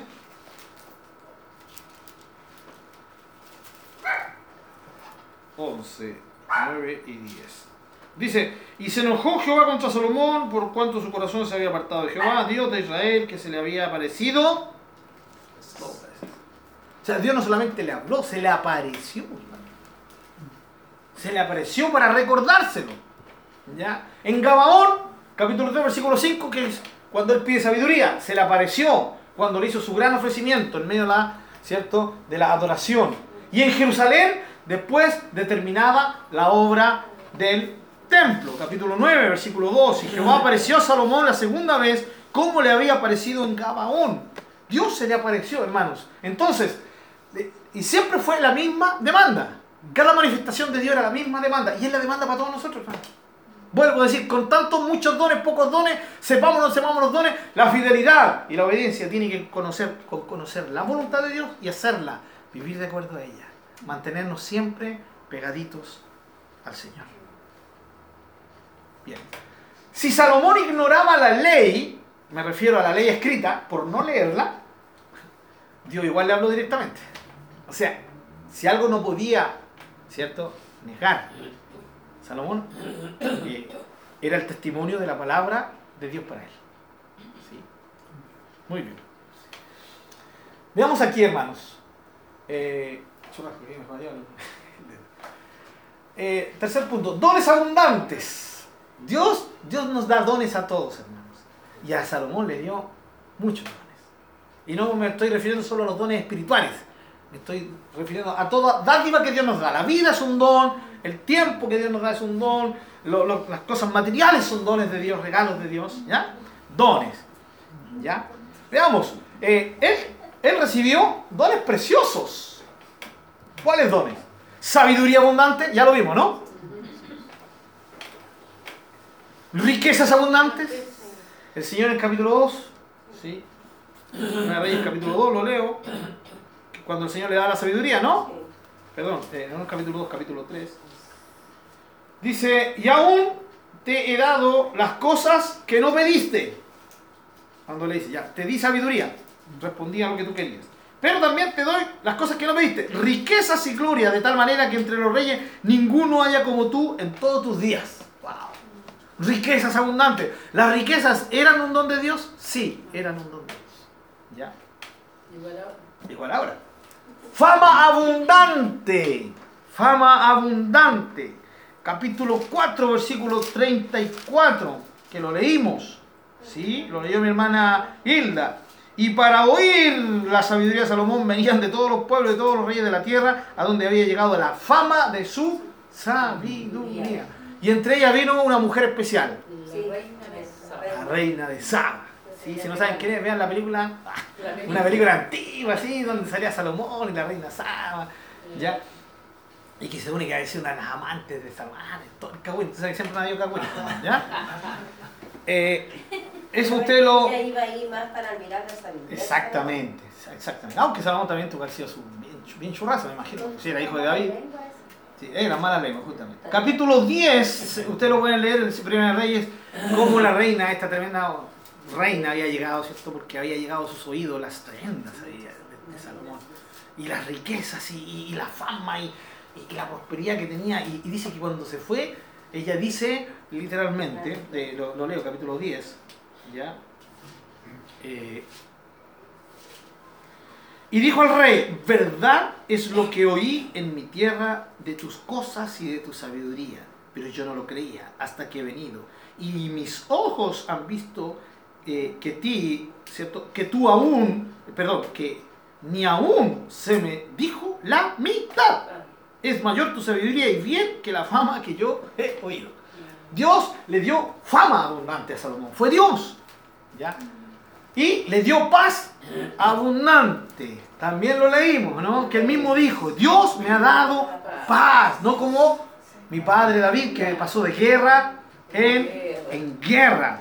El capítulo 5, en el versículo 4, dice lo siguiente. Ahora Jehová mi Dios me ha dado paz por todas partes, pues ni hay adversarios ni mal que temer. Wow, paz absoluta. Dios les dio dones preciosos, hermanos. Ahora sí, ¿cómo se reacciona ante tales dádivas? ¿Cómo deberíamos nosotros reaccionar ante tanto don que Dios nos da? Agradecido. Con fidelidad y obediencia. No hay otro, no hay otro camino. Y parte de eso es el agradecimiento. Aunque uno puede decir, gracias Señor, y punto. ¿Cierto? Gracias, Señor. Pero hay que estar agradecido. Pero la fidelidad y la obediencia deberían ser la única reacción ante tantos dones que Dios nos ha dado. ¿ya? La reacción correcta, y aquí entramos, vale, para que tú sepas un poquito más, la reacción correcta es la de David. Lean los salmos de David, un hombre tremendamente agradecido. Vean y, y- y reconozcan la historia de David. A David se le conocen dos grandes pecados, algunos que hablan de un tercero. Pero, eh, uno fue, eh, tal vez más, más, más, más fuerte, Sí. El pueblo, eh, antes de ese, ¿cierto? Que fue Betsabé, porque ahí está incluido el adulterio y está incluido el asesinato. se echó los mandamientos. Parte de los mandamientos. Sin duda, todo pecado es, está en contra de los mandamientos de Dios. ¿Ya? Sí. Entonces, David falló gravemente. Y el otro es cuando él censa al pueblo. ¿ya? Porque no tendría que haberlo censado. Y uno se dice, pero ¿por qué no censar al pueblo? Porque el censo en esos años se hacía para saber cuánto poder tenías. Así es. Entonces eso te llevaba gloria a ti. Decía, esto es. ¿Sí? Esto es. Lo que le pasó a Nabucodonosor. Cuando se paró ahí en frente de sus tremendos jardines en Babilonia dijo, esto es lo que yo he edificado. ¡Pah! Le vino un juicio de Dios. ¿Ya? Hasta que él reconoció que todo lo que tenía era de Dios. Así es. Entonces, por eso David censa. De hecho, Joab, al que mandó matar a su, ¿cierto? su sobrino, su generalísimo, que al final terminaron peleados, y a Joab le dijo, por favor, rey, no se... No, mira, cualquier cosa, mándame cualquier cosa, pero no hagas un, un censo, ¿por qué vas a pecar contra Dios? Y David dijo, hágalo igual. Hasta Joab discernió que hacer un censo era pecar contra Dios, porque era robarle la gloria al Señor y atribuírsela al poderío militar que él tenía. Él nunca tendría que haber sabido cuánta gente tenía. Porque si Dios lo mandaba a pelear una, una- una pelea, él no tendría por qué haber preguntado, ¿cuántos tengo? No, va uno más. Dios mandó y yo lo obedezco. No importa, el resto está en las manos del Señor. Amén. Bien, muy bien. Por eso, la prudencia es buena, hermanos. Pero cuando dependemos solo de la prudencia, podemos caer en desobediencia. Yo he escuchado cristianos decir, no, hay que ser prudente. Amén, hay que ser prudente. Pero hay veces que Dios te lleva a dejar la prudencia a un lado. Cuando escuchas su voz, no cuando se te ocurre a ti. Porque hay muchas empresas en Dios que han sido imprudentes. ¿Sí? ¿No? Los jucumeros tienen harta costumbre en eso. Harta historia sobre eso. Y no solamente los jucumeros, sino toda la historia de la iglesia. Cuando le decían, no es lógico que hagas esto. Eh, Esto te va a traer consecuencias. Lo hicieron obedeciendo a Dios. Y Dios prosperó esas empresas. ¿Cierto? Entonces la prudencia es buena. Siempre tiene que estar a la mano. Pero cuidado, cuando Dios te habla, ni la prudencia debería pararte. Es solo obediencia. Nada más. ¿Amén? Entendemos la idea, ¿cierto, hermano? ¿Sí? Y no quiero que se vayan a la casa diciendo, ay, pastor dijo, no tenemos que ser prudentes. Yo no he dicho eso. Ya, dije, hay que usar la prudencia. Pero cuando Dios te habla y la prudencia está en contra de lo que Dios te dijo, desecha la prudencia, haz lo que Dios te dijo que hicieras. La reacción correcta fue la de David. Un hombre fiel. ¿Sabes qué vale? Para que lo sepas, eh, él era un hombre tremendamente fiel y- y- y agradecido. Falló estos grandes pecados, pero su vida en general fue una vida de, de- de mucha consagración. ¿ya? Y, y como, como ustedes vieron, ¿no? Muerto, ¿qué le dice Dios cada vez que le habla a Salomón? Como tu padre, David. Fiel como tu padre, David. Íntegro como tu padre, David. Y yo, yo no se pregunta, ¿pero cómo? A un muerto la, pesó más la fidelidad de David, ¿cierto? Su integridad de corazón que los pecados que falló. Y ahí nosotros decimos, claro, hermano, nosotros todos fallamos, hermano. ¿O no? De una u otra manera, hemos fallado al Señor. Pero cuando Dios nos perdona, nos perdona de verdad y Dios olvida. Y entonces lo que Él quiere que permanezca en nosotros es la fidelidad, a Él, la integridad de corazón ante Él. Amén. Si hemos fallado, nos podemos parar. Dios nos invita a pararnos. No para volver a caer de nuevo, sino para mantenernos fieles a Él. En Él se puede. Amén. Amén. En Él se puede. Sin Él, no. La forma correcta de responder ante tales dones es con gratitud y fi- y fidelidad. Usar los dones que Dios te da para su gloria, enfocado en Dios. Pero lamentablemente Salomón, ¿cierto? No lo hizo así. Primero que nada, él comenzó a añadir más cosas de las que Dios le dio. De hecho, él comenzó, aparte de todas las riquezas que Dios le dio, Salomón añadió más riquezas. No era la idea de Dios. Dios ya lo había hecho sumamente rico. Pero había que administrar esas riquezas para bendecir, para exaltar el nombre de Dios. De hecho, ¿saben qué? Él se demoró más tiempo en construir su propia casa que el templo. Increíble, lean la historia. Está entre, Génesis- y Apocalipsis. No, ahí en, en, Primera Reyes pueden leerlo. Sí, y en Segunda Crónicas también. Eh, eh, era tanto, tanto, hermanos, tanta la riqueza que lo acumuló, ¿ya? Eh, bueno, si, si seguimos leyendo, capítulo 10, ahí ustedes pueden ver. La plata no tenía ningún valor, era como piedra. Decían plata, ah, no vale nada. A, a ese punto. La plata andaba botada en el suelo, me refiero al, al mineral, no a, no, al- no a los billetes, ¿cierto? No a los dólares, al, al metal, que es tan preciado, no como el oro, pero es casi tan preciado como el oro, en, ese- en esos tiempos también. Pero era tanto el oro que había, tanto, tanto, que la plata ya nadie la No miraba, valía nada. no ¿En valía nada. en, En, todo el reino.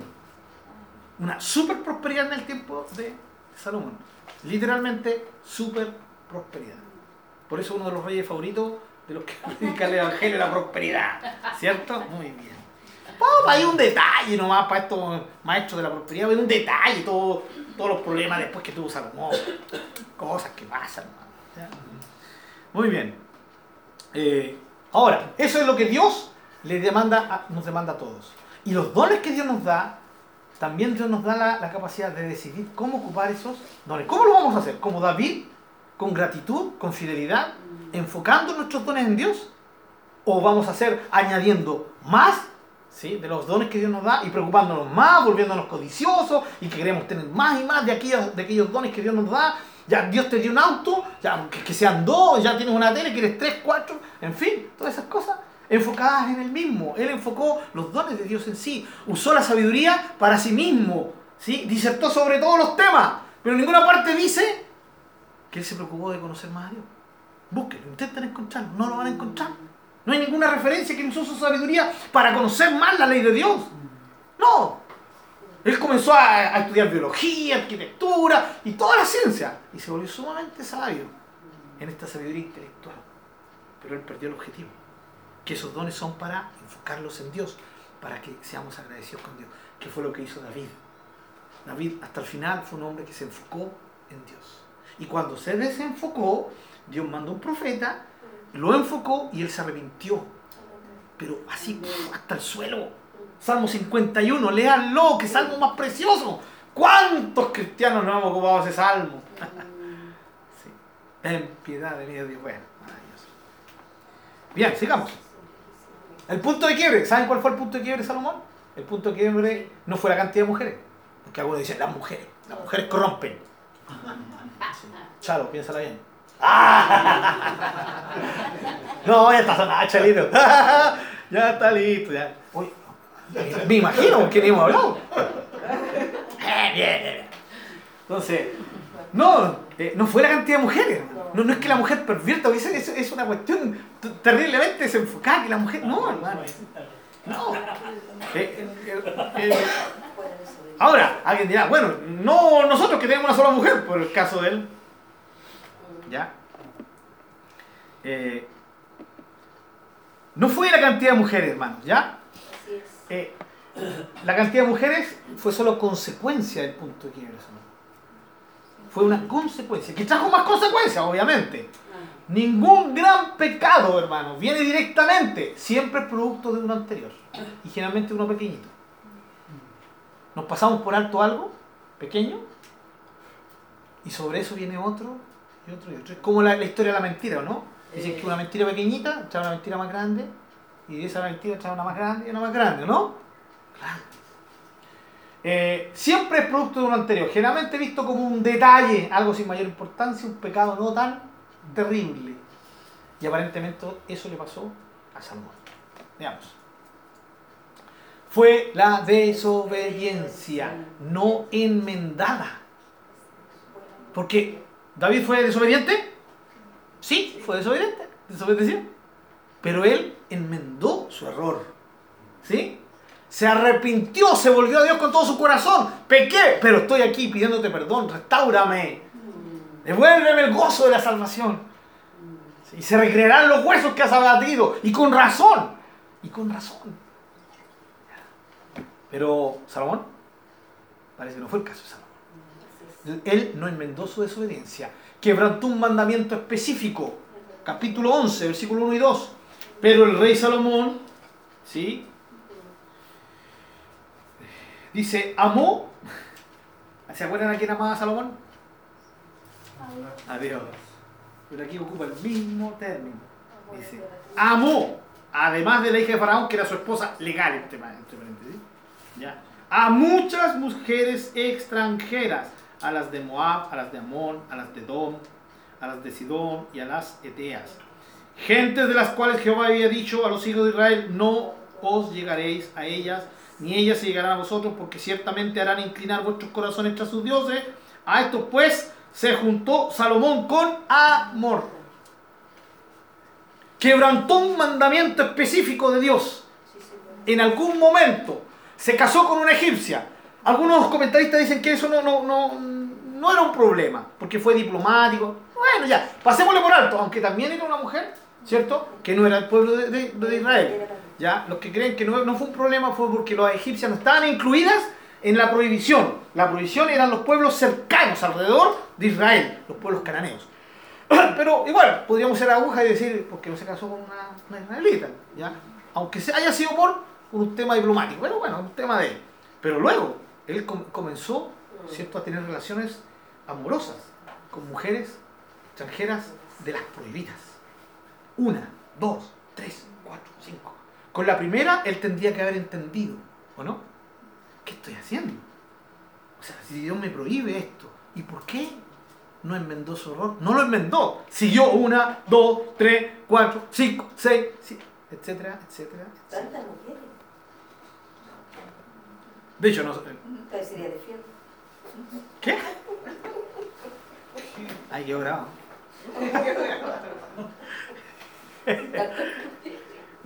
Es que nosotros sabemos, bueno, hay pura gente adulta aquí nomás, nosotros sabemos que ningún hombre es capaz de, de satisfacer sexualmente a, a- a mis mujeres, ¿cierto? Imposible. Entonces era un tema psicológico hasta psiquiátrico, un tema espiritual, un tema que, que él se desbandó absoluta y radicalmente. Así es. ¿ya? De hecho, David tuvo varias mujeres, ¿no? Varias mujeres. Eh, eh, pero eh, él, él- él estaba encausado. encausado. Salomón se desencausó completamente. Muy bien. Eh, quebrantó un mandamiento específico, está claro ahí, ¿cierto? Lo, dejó claro. No se arrepintió ni cambió. Llegó a tener 700 esposas y 300 concubinas, hermanos. Eso es ridículo, con todo respeto. O sea, me refiero a que es ridículo lo que él hizo, no es que es ridículo que... Eso es verdad, eso es histórico, yo, yo creo que eso ocurrió, ¿ya? Pero es ridículo que tenés mil mujeres, 700 esposas y, y, y 300 concubinas. Anda, no. Como siempre, se cumplió lo dicho por el Señor, pervirtieron su corazón totalmente. ¿Se dan cuenta? El tener varias mujeres no fue el problema. El tema fue haber comenzado la primera relación con la primera mujer que no era de su nación y más encima correspondía a una nación prohibida. La primera mujer fue su pequeño detalle y de ahí no paró. Y todo el resto de las mujeres vino por eso. Por eso. ¿Ya? Ahora, no fue porque tuvo una mujer, no fue por la mujer. En primera instancia no fue porque la mujer lo pervirtió, fue porque él desobedeció el mandamiento de Dios. Y eso abre puertas. Luego, una, dos, tres mujeres. Claro, al final las mujeres, un corazón ya desviado como el de Salomón, ¡uh! era pan comido. ¿Sí? Mandó a hacer estatuas de, de sus dioses, incluso dentro de Jerusalén, hermano. Amén, así es. Bueno. Ahora, fíjense, vamos todos al capítulo, por favor, eh, de eh, Deuteronomio, capítulo 17. Por favor, Pastor, Sí. concubina, concubina. eh, la concubina en esos tiempos era una mujer que un, un hombre adoptaba solo para tener eh, satisfacción sexual. En el caso de los reyes, la concubina, y de hombres con, con dinero, la concubina ellos la compraban y la tenían como esclava sexual.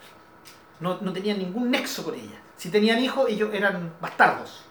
Ya, indignos de, la herencia, no, era solamente para eh, goce sexual, nada más. Con la, esposa no, la esposa tenía deberes, sus hijos tenía, eran herederos, todo eso. Eso era una, una concubina. ¿ya? Entonces, claro, muchos hombres tenían la esposa y tenían una concubina. Los, los griegos tenían la esposa, que era para criar y para tener herederos, ¿sí? tenían las concubinas, ¿ya? para su goce, con ella hacían lo que con su esposa no hacían, ¿ya? tenían, la mayoría de los griegos lo tenían, tenían un amante, hombre, joven, porque eran la mayoría eran homosexuales, ¿ya? ¿ya? Y tenían también alguna prostituta con la cual disfrutaban en algún momento. O sea, la depravación mental era absoluta, ¿ya? Eh, los romanos no andaban lejos, y sí, y en este caso Salomón lo sobrepasó a todos, ¿ya? Eh, no, no dice que en algún momento tuvo o mantuvo relaciones sexuales homosexuales, ¿cierto? Con, en el caso de Salomón. Lo más probable es que no, pero la depravación era total, ¿cierto? Muy bien, eso es una concubina, ¿ya? Eh, veamos en qué, es lo que dice Dios eh, en Deuteronomio, hermanos. Eh, sí, vamos a terminar con esto. Yo no, no me quiero apurar más, me falta poquito, pero prefiero no apurarme. Solamente vamos a terminar con esto. Deuteronomio capítulo 17, ¿lo tienen? Bien. Hermanos, eh, lo que yo aquí quiero que veamos, que comprendamos para ir terminando ya, es eh, que además de no cumplir, ¿cierto? El, el mandamiento anterior, él tampoco cumplió ninguno de los mandamientos específicos que decía la ley para los reyes. ¿Sí? Cuando Moisés ya está a punto de entrar a la tierra prometida, pasaron los 40 años de castigo, y él, ¿cierto?, está escribiendo, y él escribe el libro de Deuteronomio, que es la repetición de la ley, el recordatorio. Dentro de los mandamientos nuevos que Moisés da ahí, son los mandamientos que serían dados para los reyes futuros. Dios ya sabía que en el futuro el pueblo pediría reyes. Por eso Dios no, no se sintió asombrado cuando llegó el tiempo de Samuel, ¿cierto? Y el pueblo dijo, Samuel, danos un rey porque queremos un rey como cualquier otra de las naciones. Y Samuel se indignó y dijo, oh, unas ganas de galletearlo. Porque esa es la raya que le dio a Samuel, ¿cómo? Y el Señor le dijo, tranquilo Samuel, relájate. No te rechazan a ti, me rechazan a mí. ¿Cierto? Y les voy a dar un nombre como ellos quieren. Y les dio a Saúl. ¿Cierto? Ya. Dios, años, años, tal vez unos 400 años antes, ¿ya? antes que entraran a la tierra prometida, Dios sabía que eso iba a ocurrir. Entonces Dios se anticipó a eso y dijo, bueno, en algún momento me van a desechar como rey, van a querer un rey, pero ese rey tiene que grabarse y tiene que cumplir estos mandamientos.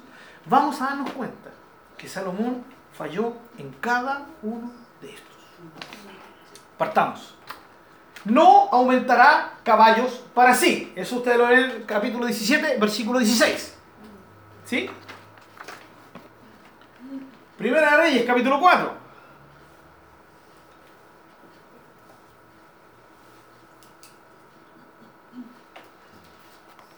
Primera de Reyes, capítulo 4, versículo 26. Dice, además de esto, Salomón tenía 40.000 caballos en sus caballerizas para sus carros y 12.000 jinetes.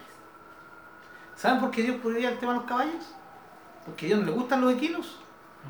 Porque Dios no ama al, al caballo, o porque Dios ama tanto a los caballos que no le gusta que lo usen para la guerra. No, porque el caballo era símbolo de poderío militar.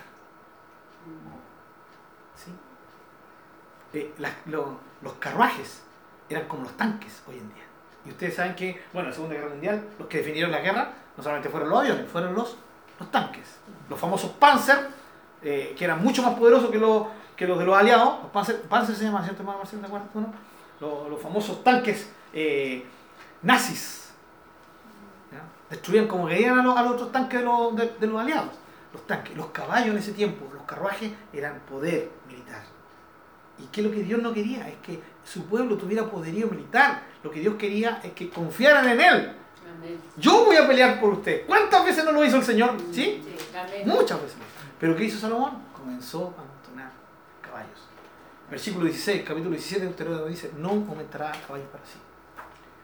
Ni hará volver al pueblo a Egipto con el fin de aumentar caballos. Y Primera de Reyes, capítulo 10, versículo 28 y 29, dice, y traían de Egipto caballos y lienzos a Salomón, porque la compañía de los mercaderes del rey compraba caballos y lienzos. Y venía y salía de Egipto el carro, sí, por 600 piezas de plata y el caballo por 150. Y así lo adquirían por mano de ellos todos los reyes de los seteos y de Siria. No volverán, menos a comprar caballos, a Egipto. ¿Y qué hizo Salomón? Mandó a comprar Egipto. Ni tomará para sí muchas mujeres. Eso está claro, ¿no? Para que su corazón no se desvíe. Ya lo vimos, ¿cierto? Ya lo vimos, la cantidad de mujeres.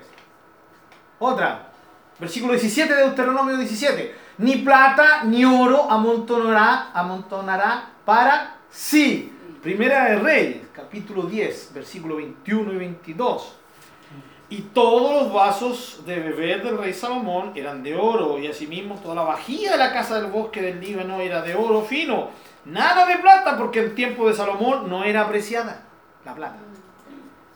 ¿Ya? Porque el rey tenía en el mar una flota de naves de Tarsis, como la flota de Irán. Una vez cada tres años venían la flota de Tarsis y traía oro, plata, marfil, monos y pavos reales. Así exhibía el rey Salomón a todos los reyes de la tierra en riquezas y en sabiduría.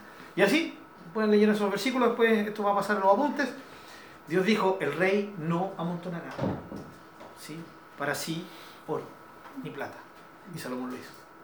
¿Se dan cuenta? Cada uno de los, hasta ahora vamos con cada uno de los mandamientos. Versículo 18 y 19 del capítulo 17. Leerá en una copia personal de la ley para obedecer la ley y temer. ¿Sí? Primera Reyes, capítulo 11, versículo 2 al 3, ya lo leímos. Él se saltó el mandamiento que decía claramente la ley, que no tenía que asociarse con mujeres, ¿cierto? Ni entrar en sociedad con aquellos que eran descendientes de los cananeos. ¿Ya? Es exactamente lo que Salomón hizo, contrario a lo que la ley de Dios decía. El 9 y el 10 del capítulo 11 dice, y se enojó Jehová contra Salomón por cuanto su corazón se había apartado de Jehová Dios de Israel, que se le había se le había aparecido dos veces, y le había mandado acerca de esto que no siguiese a dioses ajenos, mas él no guardó lo que Jehová le mandó. ¿Sí? O sea, eh, ignoró absolutamente la ley de Dios. Siendo que él tenía el deber de haber tenido él una copia especial, era una copia especial para el rey, para que el rey la leyera continuamente. Con todo esto, eh, ¿habrá leído Salomón la ley? ¿Para qué ocupó su sabiduría? ¿Se dan cuenta? Una persona puede ser muy sabia, pero si no ocupa bien su sabiduría. Dios nos puede dar tremendos dones, pero si no ocupamos bien esos dones, sí. Hermanos, es, es así, esa es la idea. Salomón nos muestra esto. Salomón se independizó de Dios, decidió hacer todas las cosas a su manera. Dejó de depender de Dios, dejó de, de- de- de saber cuál es tu voluntad, Señor. De ella necesito depender. Ella es la vida mía, por lo tanto, a ella me voy a tener. Él, dijo, yo soy independiente de todo esto. Y por último, no elevará su corazón sobre sus hermanos. Y aquí viene el cambio, hermano Marcelo, de lo que usted dijo. ¿Cierto? Primero Reyes, capítulo 12, versículo 3 y 4. Dice, enviaron a llamarle, ¿cierto? Al hijo de Salomón. Vino pues Jeroboam y toda la congregación de Israel y hablaron a Roboam diciendo, tu padre agravó nuestro yugo, mas ahora disminuye tú algo de la dura servidumbre de tu padre y del yugo pesado que puso sobre nosotros y te serviremos. Ahí está lo que decía la hermano Marcelo. O sea, con el tiempo, ya cuando el corazón de Salomón se desbandó, él se volvió un tirano. Un tirano. La gente estaba cansada de él. Cansada de él. Eh, cada uno de los mandamientos que Dios les dio a los reyes, Salomón, permítanme la expresión chilena, se los echó al bolsillo. Falló en cada uno de ellos. ¿Saben, hermanos queridos, cuál es el punto de, bueno, de este estudio en general? Es entender la decadencia espiritual es algo sutil y suave, hermanos. La decadencia, mi amados, saben ustedes están esta noche aquí. Esto es una palabra de Dios para nosotros. La decadencia espiritual es algo suave y sutil. Ningún cristiano, ¡pum!, se va de borrazo al suelo. Ningún cristiano se, entre comillas, se descarría, ¡pum!, de un día para otro. No, todo comienza con algo pequeño. ¿Sí? Hermano, muchos, muchos comenzaron sencillamente porque dijeron, ay, ¿para qué congregarme? ¿Sí? Si puedo buscar al Señor en mi casa, hoy día no voy a ir. ¿Sí? Cuando dijeron, ah, sí, no oré hoy día, voy a orar mañana. Cosas pequeñitas, hermanos. Es ahí donde Dios quiere que tengamos nuestros ojos puestos. Amén. Es ahí. ¿Cómo es posible que un hombre como Salomón, que, que vimos que, que fue lo espectacular que fue? Lo, lo- lo- o sea, ¿quién, ¿quién no quisiera ser como el Salomón primero, no? Eso es lo que Dios quiere. El, el hombre que amó a Jehová, luego aborrecido por Jehová. Tal vez nunca lo dijo con sus labios, Mm. pero con sus hechos lo manifestó. A cada mujer le levantaba un Dios. Idolatría pura, idolatría, ¿qué más, más que pura? Idolatría eh, asquerosa, en todo sentido. La perversión mental de Salomón. Si, si alguien cayó bajo, fue Salomón. Y-. Por eso hablamos de los extremos de Salomón. Eso, ¿saben qué? Nos llama la atención a nosotros. Hermano, eh, eh, presten atención. No van a tener miedo, no van a andar asustados. Y si me, me- me alejo del Señor, y, y si peco, y si fallo, y si soy... No, no, no es para que tengamos miedo. Es para que estemos alerta. Para que velemos. Para que sigamos haciendo lo que estamos haciendo. ¿Qué estamos haciendo? Amando al Señor. Buscándolo, dependiendo de Él. No nos apartemos de Él. Nunca veamos algo como un detalle. Si Dios me manda, ¿cierto?, a hacer esto, que yo no lo vea como un detalle cuando dejo de hacerlo. Debe ser importante para mí. Porque todo lo que Dios dice es importante, ¿o no? Debería ser tan importante que nadie debería, nadie, nada debería ser tan importante como eso que Dios me dijo que yo hiciera. Y cosas tan sencillas, hermano. Tan sencillas, aparentemente sencillas, como orar, como dedicarnos a leer la palabra del Señor, como congregarnos, como servir, etcétera, etcétera, etcétera. Como testificar, amar a nuestras familias, sí, amar al prójimo, preocuparnos del necesitado. Todas esas cosas Dios las ha mandado. Y no, y no- las miremos en menos, no, si no es tan importante. No, porque cuando decimos eso, sí, estamos comenzando a correr peligro. No nos, no nos desmandaremos al otro. Tal vez pasar un año, dos años, pero porque nos fuimos acostumbrando a no hacer lo que Dios dijo que hiciéramos. Fidelidad y obediencia. Fue lo que Salomón ignoró con toda su sabiduría. Y termino diciendo, hermanos amados, yo puedo tener un tremendo, eh, un tremendo don. Un tremendo don. Puedo ser un tremendo predicador por un don de Dios. Pero si no soy fiel y obediente, voy a terminar lejos del Señor. Y es ahí cuando uno dice, oh hermano, ¿cuánto a usted le, le ha pasado esto? Me encontré con un, un hermano que anda amén. Oye, ese hermano ponía las manos sobre el enfermo y el enfermo sanaba. Es que no, tenía donde sanía, claro. ¿Y por qué está ahora tan lejos de Dios? Le dio prioridad a su don. No entendió que el don era para glorificar a Dios. Mm. ¿Entiendes, no? Encuentra gente afuera, lejos de Dios. ¿Y, y qué don tenía? Don de maestro. Enseñaba la palabra. Tenía una capacidad impresionante de enseñar la palabra. Tenía tremendo conocimiento bíblico. ¿Dónde está? Lejos de Dios. ¿Por qué? Porque no entendió que el conocimiento, la capacidad de enseñar, tiene que ser para la gloria de Dios. Honrando al Señor que te dio el don. El don no es tuyo, el don, el don es de Dios. Es enfocarnos en Dios. No, este hermano tenía un, un don de sabiduría. ¿A cuántos no aconsejó? Aconsejó a jóvenes que hoy día hasta son pastores. ¿Y dónde está el hermano? Lejos de Dios. ¿Y por qué? Porque usó su sabiduría, no enfocándose en Dios, sino en su propia capacidad. ¿Sí? Y al final, sin querer, nos llevamos la gloria a nosotros. Especialmente cuando alguien viene y te soba la espalda. Yo sé que hay gente que no lo hace con intención y te dicen, hermano, qué, qué linda tu predicación, o que Dios, Dios, cómo- qué lindo como Dios te usa. ¿Sí? Pero uno tiene que estar atento. ¿Sí? Atento. Cuando uno se ve, cuando uno ah, siente ese gustito acá adentro, ¿no? Sí. Hermana, bueno, la gloria es de Dios, pero ni yo me creí decir eso. Ni, yo me creí. La dije porque la dije, no, porque me salió, porque estoy acostumbrado a la gloria de Dios. Pero por dentro, pucha, que me sentí bien, que me dijeran, qué, buena tu prédica, hermano. Y eso es algo que uno tiene que aprender. Ni me pregunte a mí cuántas veces me, me di, ya decir una palabra prohibida, perdón, de bocaza en el suelo, porque me llevé un poco de la gloria de Dios. Ahora, ¿saben que yo no veo a Dios pegándome, ¿cierto? Diciendo, ándate al suelo. No, solito me caí, solito me caí. Al punto de que, y yo le agradezco a Dios por eso. Amén. Agradezco de todo mi corazón que el Señor me haya eh, aleccionado, me haya azotado, así como- como quiera ya- llamarle, hermano, me haya enseñado. Ya, porque hoy día ya cuando me dicen eso, yo sé que la gloria es absolutamente. Amén. Me digan o no me digan, yo hago lo que Dios dice. Y todo así, todos nuestros dones funcionan y deberían funcionar de esa manera. No como Salomón, que enfocó sus dones, especialmente su sabiduría, sus capacidades, sus riquezas en sí mismos.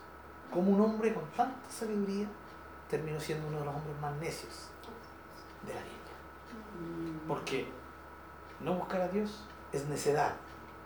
¿Sí? Lo dicen los mismos proverbios. Amén. Sí, los mismos proverbios. Amén. ¿Alguna pregunta, hermanos? Si no, ya concluimos.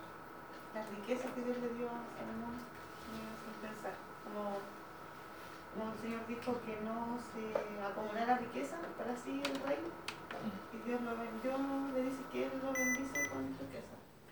Entonces me hace pensar en, en eso, en, como entre pregunta y rotación. En que como eh, él es lo que tenía que haber hecho con eso. No, no haberla acumulado, sino haber- haberla usado. Eh, bueno, lo que pasa hoy día, ¿cierto? Con todo este evangelio de la, prosperidad, ¿no? Los, los pastores se llenan, los pastores se llenan, los profetas se llenan los bolsillos. Y lo entienden, claro, que Dios los puede, les puede bendecir, pero eh, no es para eso, para la gloria de Dios. Eso, eso debería estarse invirtiendo en, en campo misionero, en campo de misericordia, en campo de enseñanza. En eso debería ser invertido las riquezas. Y si alguien hay, eh, eh, cuando decimos que no, que no- los cristianos no pueden ser ricos, sí, pueden ser cristianos ricos. Sí. Y de hecho hay cristianos ricos y que bendicen la obra. Siguen manteniendo su riqueza. No se llenan de riqueza. Mantienen su riqueza y a medida que van ganando más riqueza, esas riquezas las van invirtiendo. Bienvenidos sean esos hermanos.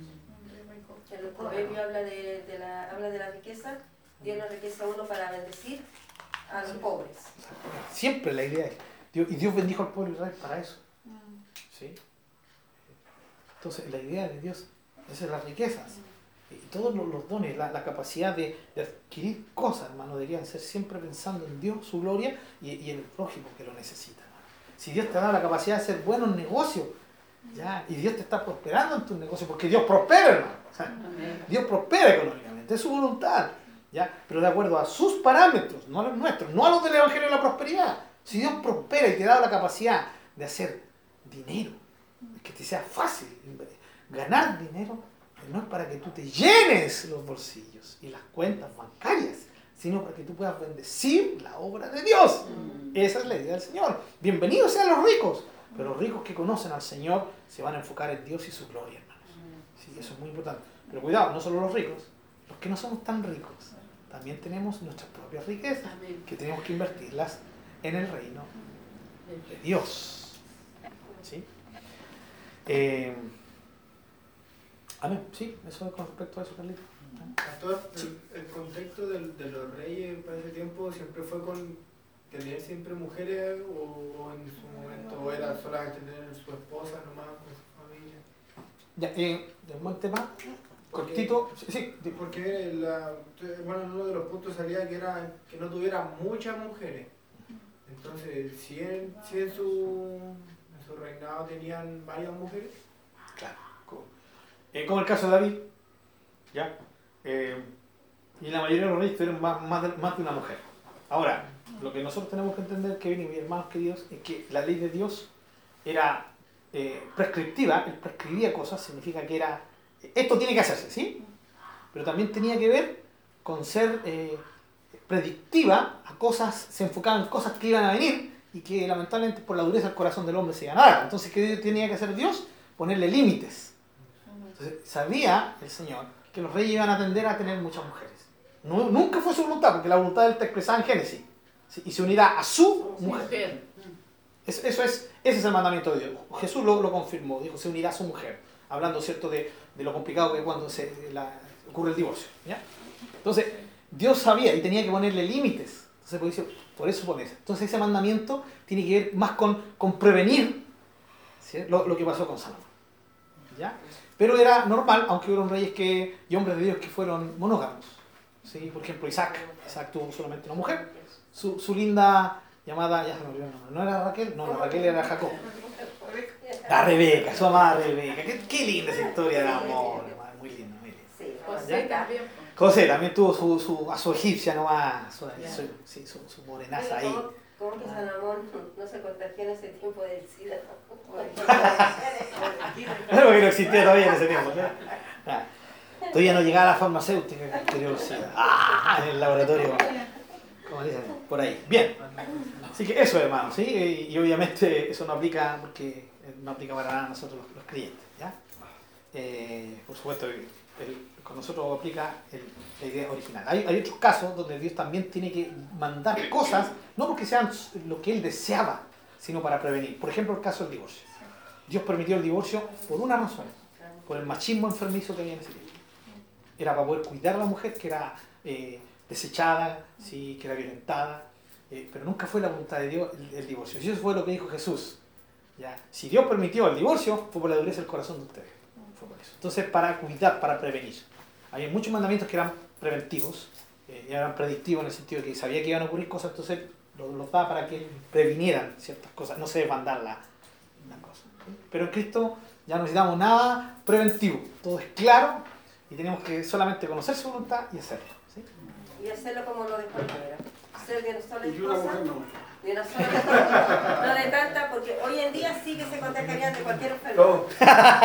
Bien, ahí está el consejo de la doctora El Mora. Señor pensó, dijo después, van a haber enfermedades que se van a contagiar. Obviamente, obviamente. O sea, ustedes saben que al final uno, por más que nos digan que no, pero las enfermedades, todo tipo de enfermedad sexual es producto de, de ir en contra de las normas de Dios. Pero pastor, en, en segunda de, de Crónica habla de que Dios hizo un pacto con Salomón. Exacto, no, de hecho lo, lo leímos, ¿sí? el capítulo 9 de Primera Díaz también. Sí, él hizo pacto. Sí. Y de ahí vino promesa, ya venía con las grandes promesas y ahí viene una de las que nombró usted de 2 Corintios 7:14 donde habla ahí, dice que sus oídos están atentos a su voz, esto que otro, si es mi pueblo, Sí, esto, otro. Sí, ahí fue cuando, eh, eso está en el contexto, ¿cierto?, de, eh, de cuando consagran el templo. Claro. O sea, le- les habló antes de todo lo que había y hasta llegar a pasar su... De hecho, por eso decíamos antes, ¿cierto? Era como grabarle el discurso a Salomón. en- ahí Traérselo a memoria Sí, y estaba- ya se lo traído. ¿Te acuerdas lo que dijiste, Sí, Salomón? ¿Te acuerdas lo que oraste, lo que pediste con tu corazón? No fue de acuerdo incluso a lo, a lo que tú mismo Amados, oramos al Señor y, y ofrendamos. Señor, te damos las gracias, agradezco por la paciencia de mi hermano. Nos hemos alargado un poquito, pero creo que ha sido un tiempo de edificación en tu palabra. Que no nos olvidemos de ella, que la podamos meditar para que sea edificante, para que nos ayude a madurar y para que haga de nosotros personas conforme a tu corazón. Gracias. Permítenos enfocarnos en la obediencia y en la fidelidad. Señor, mayor que esto, es difícil encontrar algo más importante. Así es, Todo esto tiene que ver con el amor que te tenga. Gracias. Te honramos y te damos las gracias también por la ofrenda que podamos dar en el Así nombre de es, Jesús. Amén.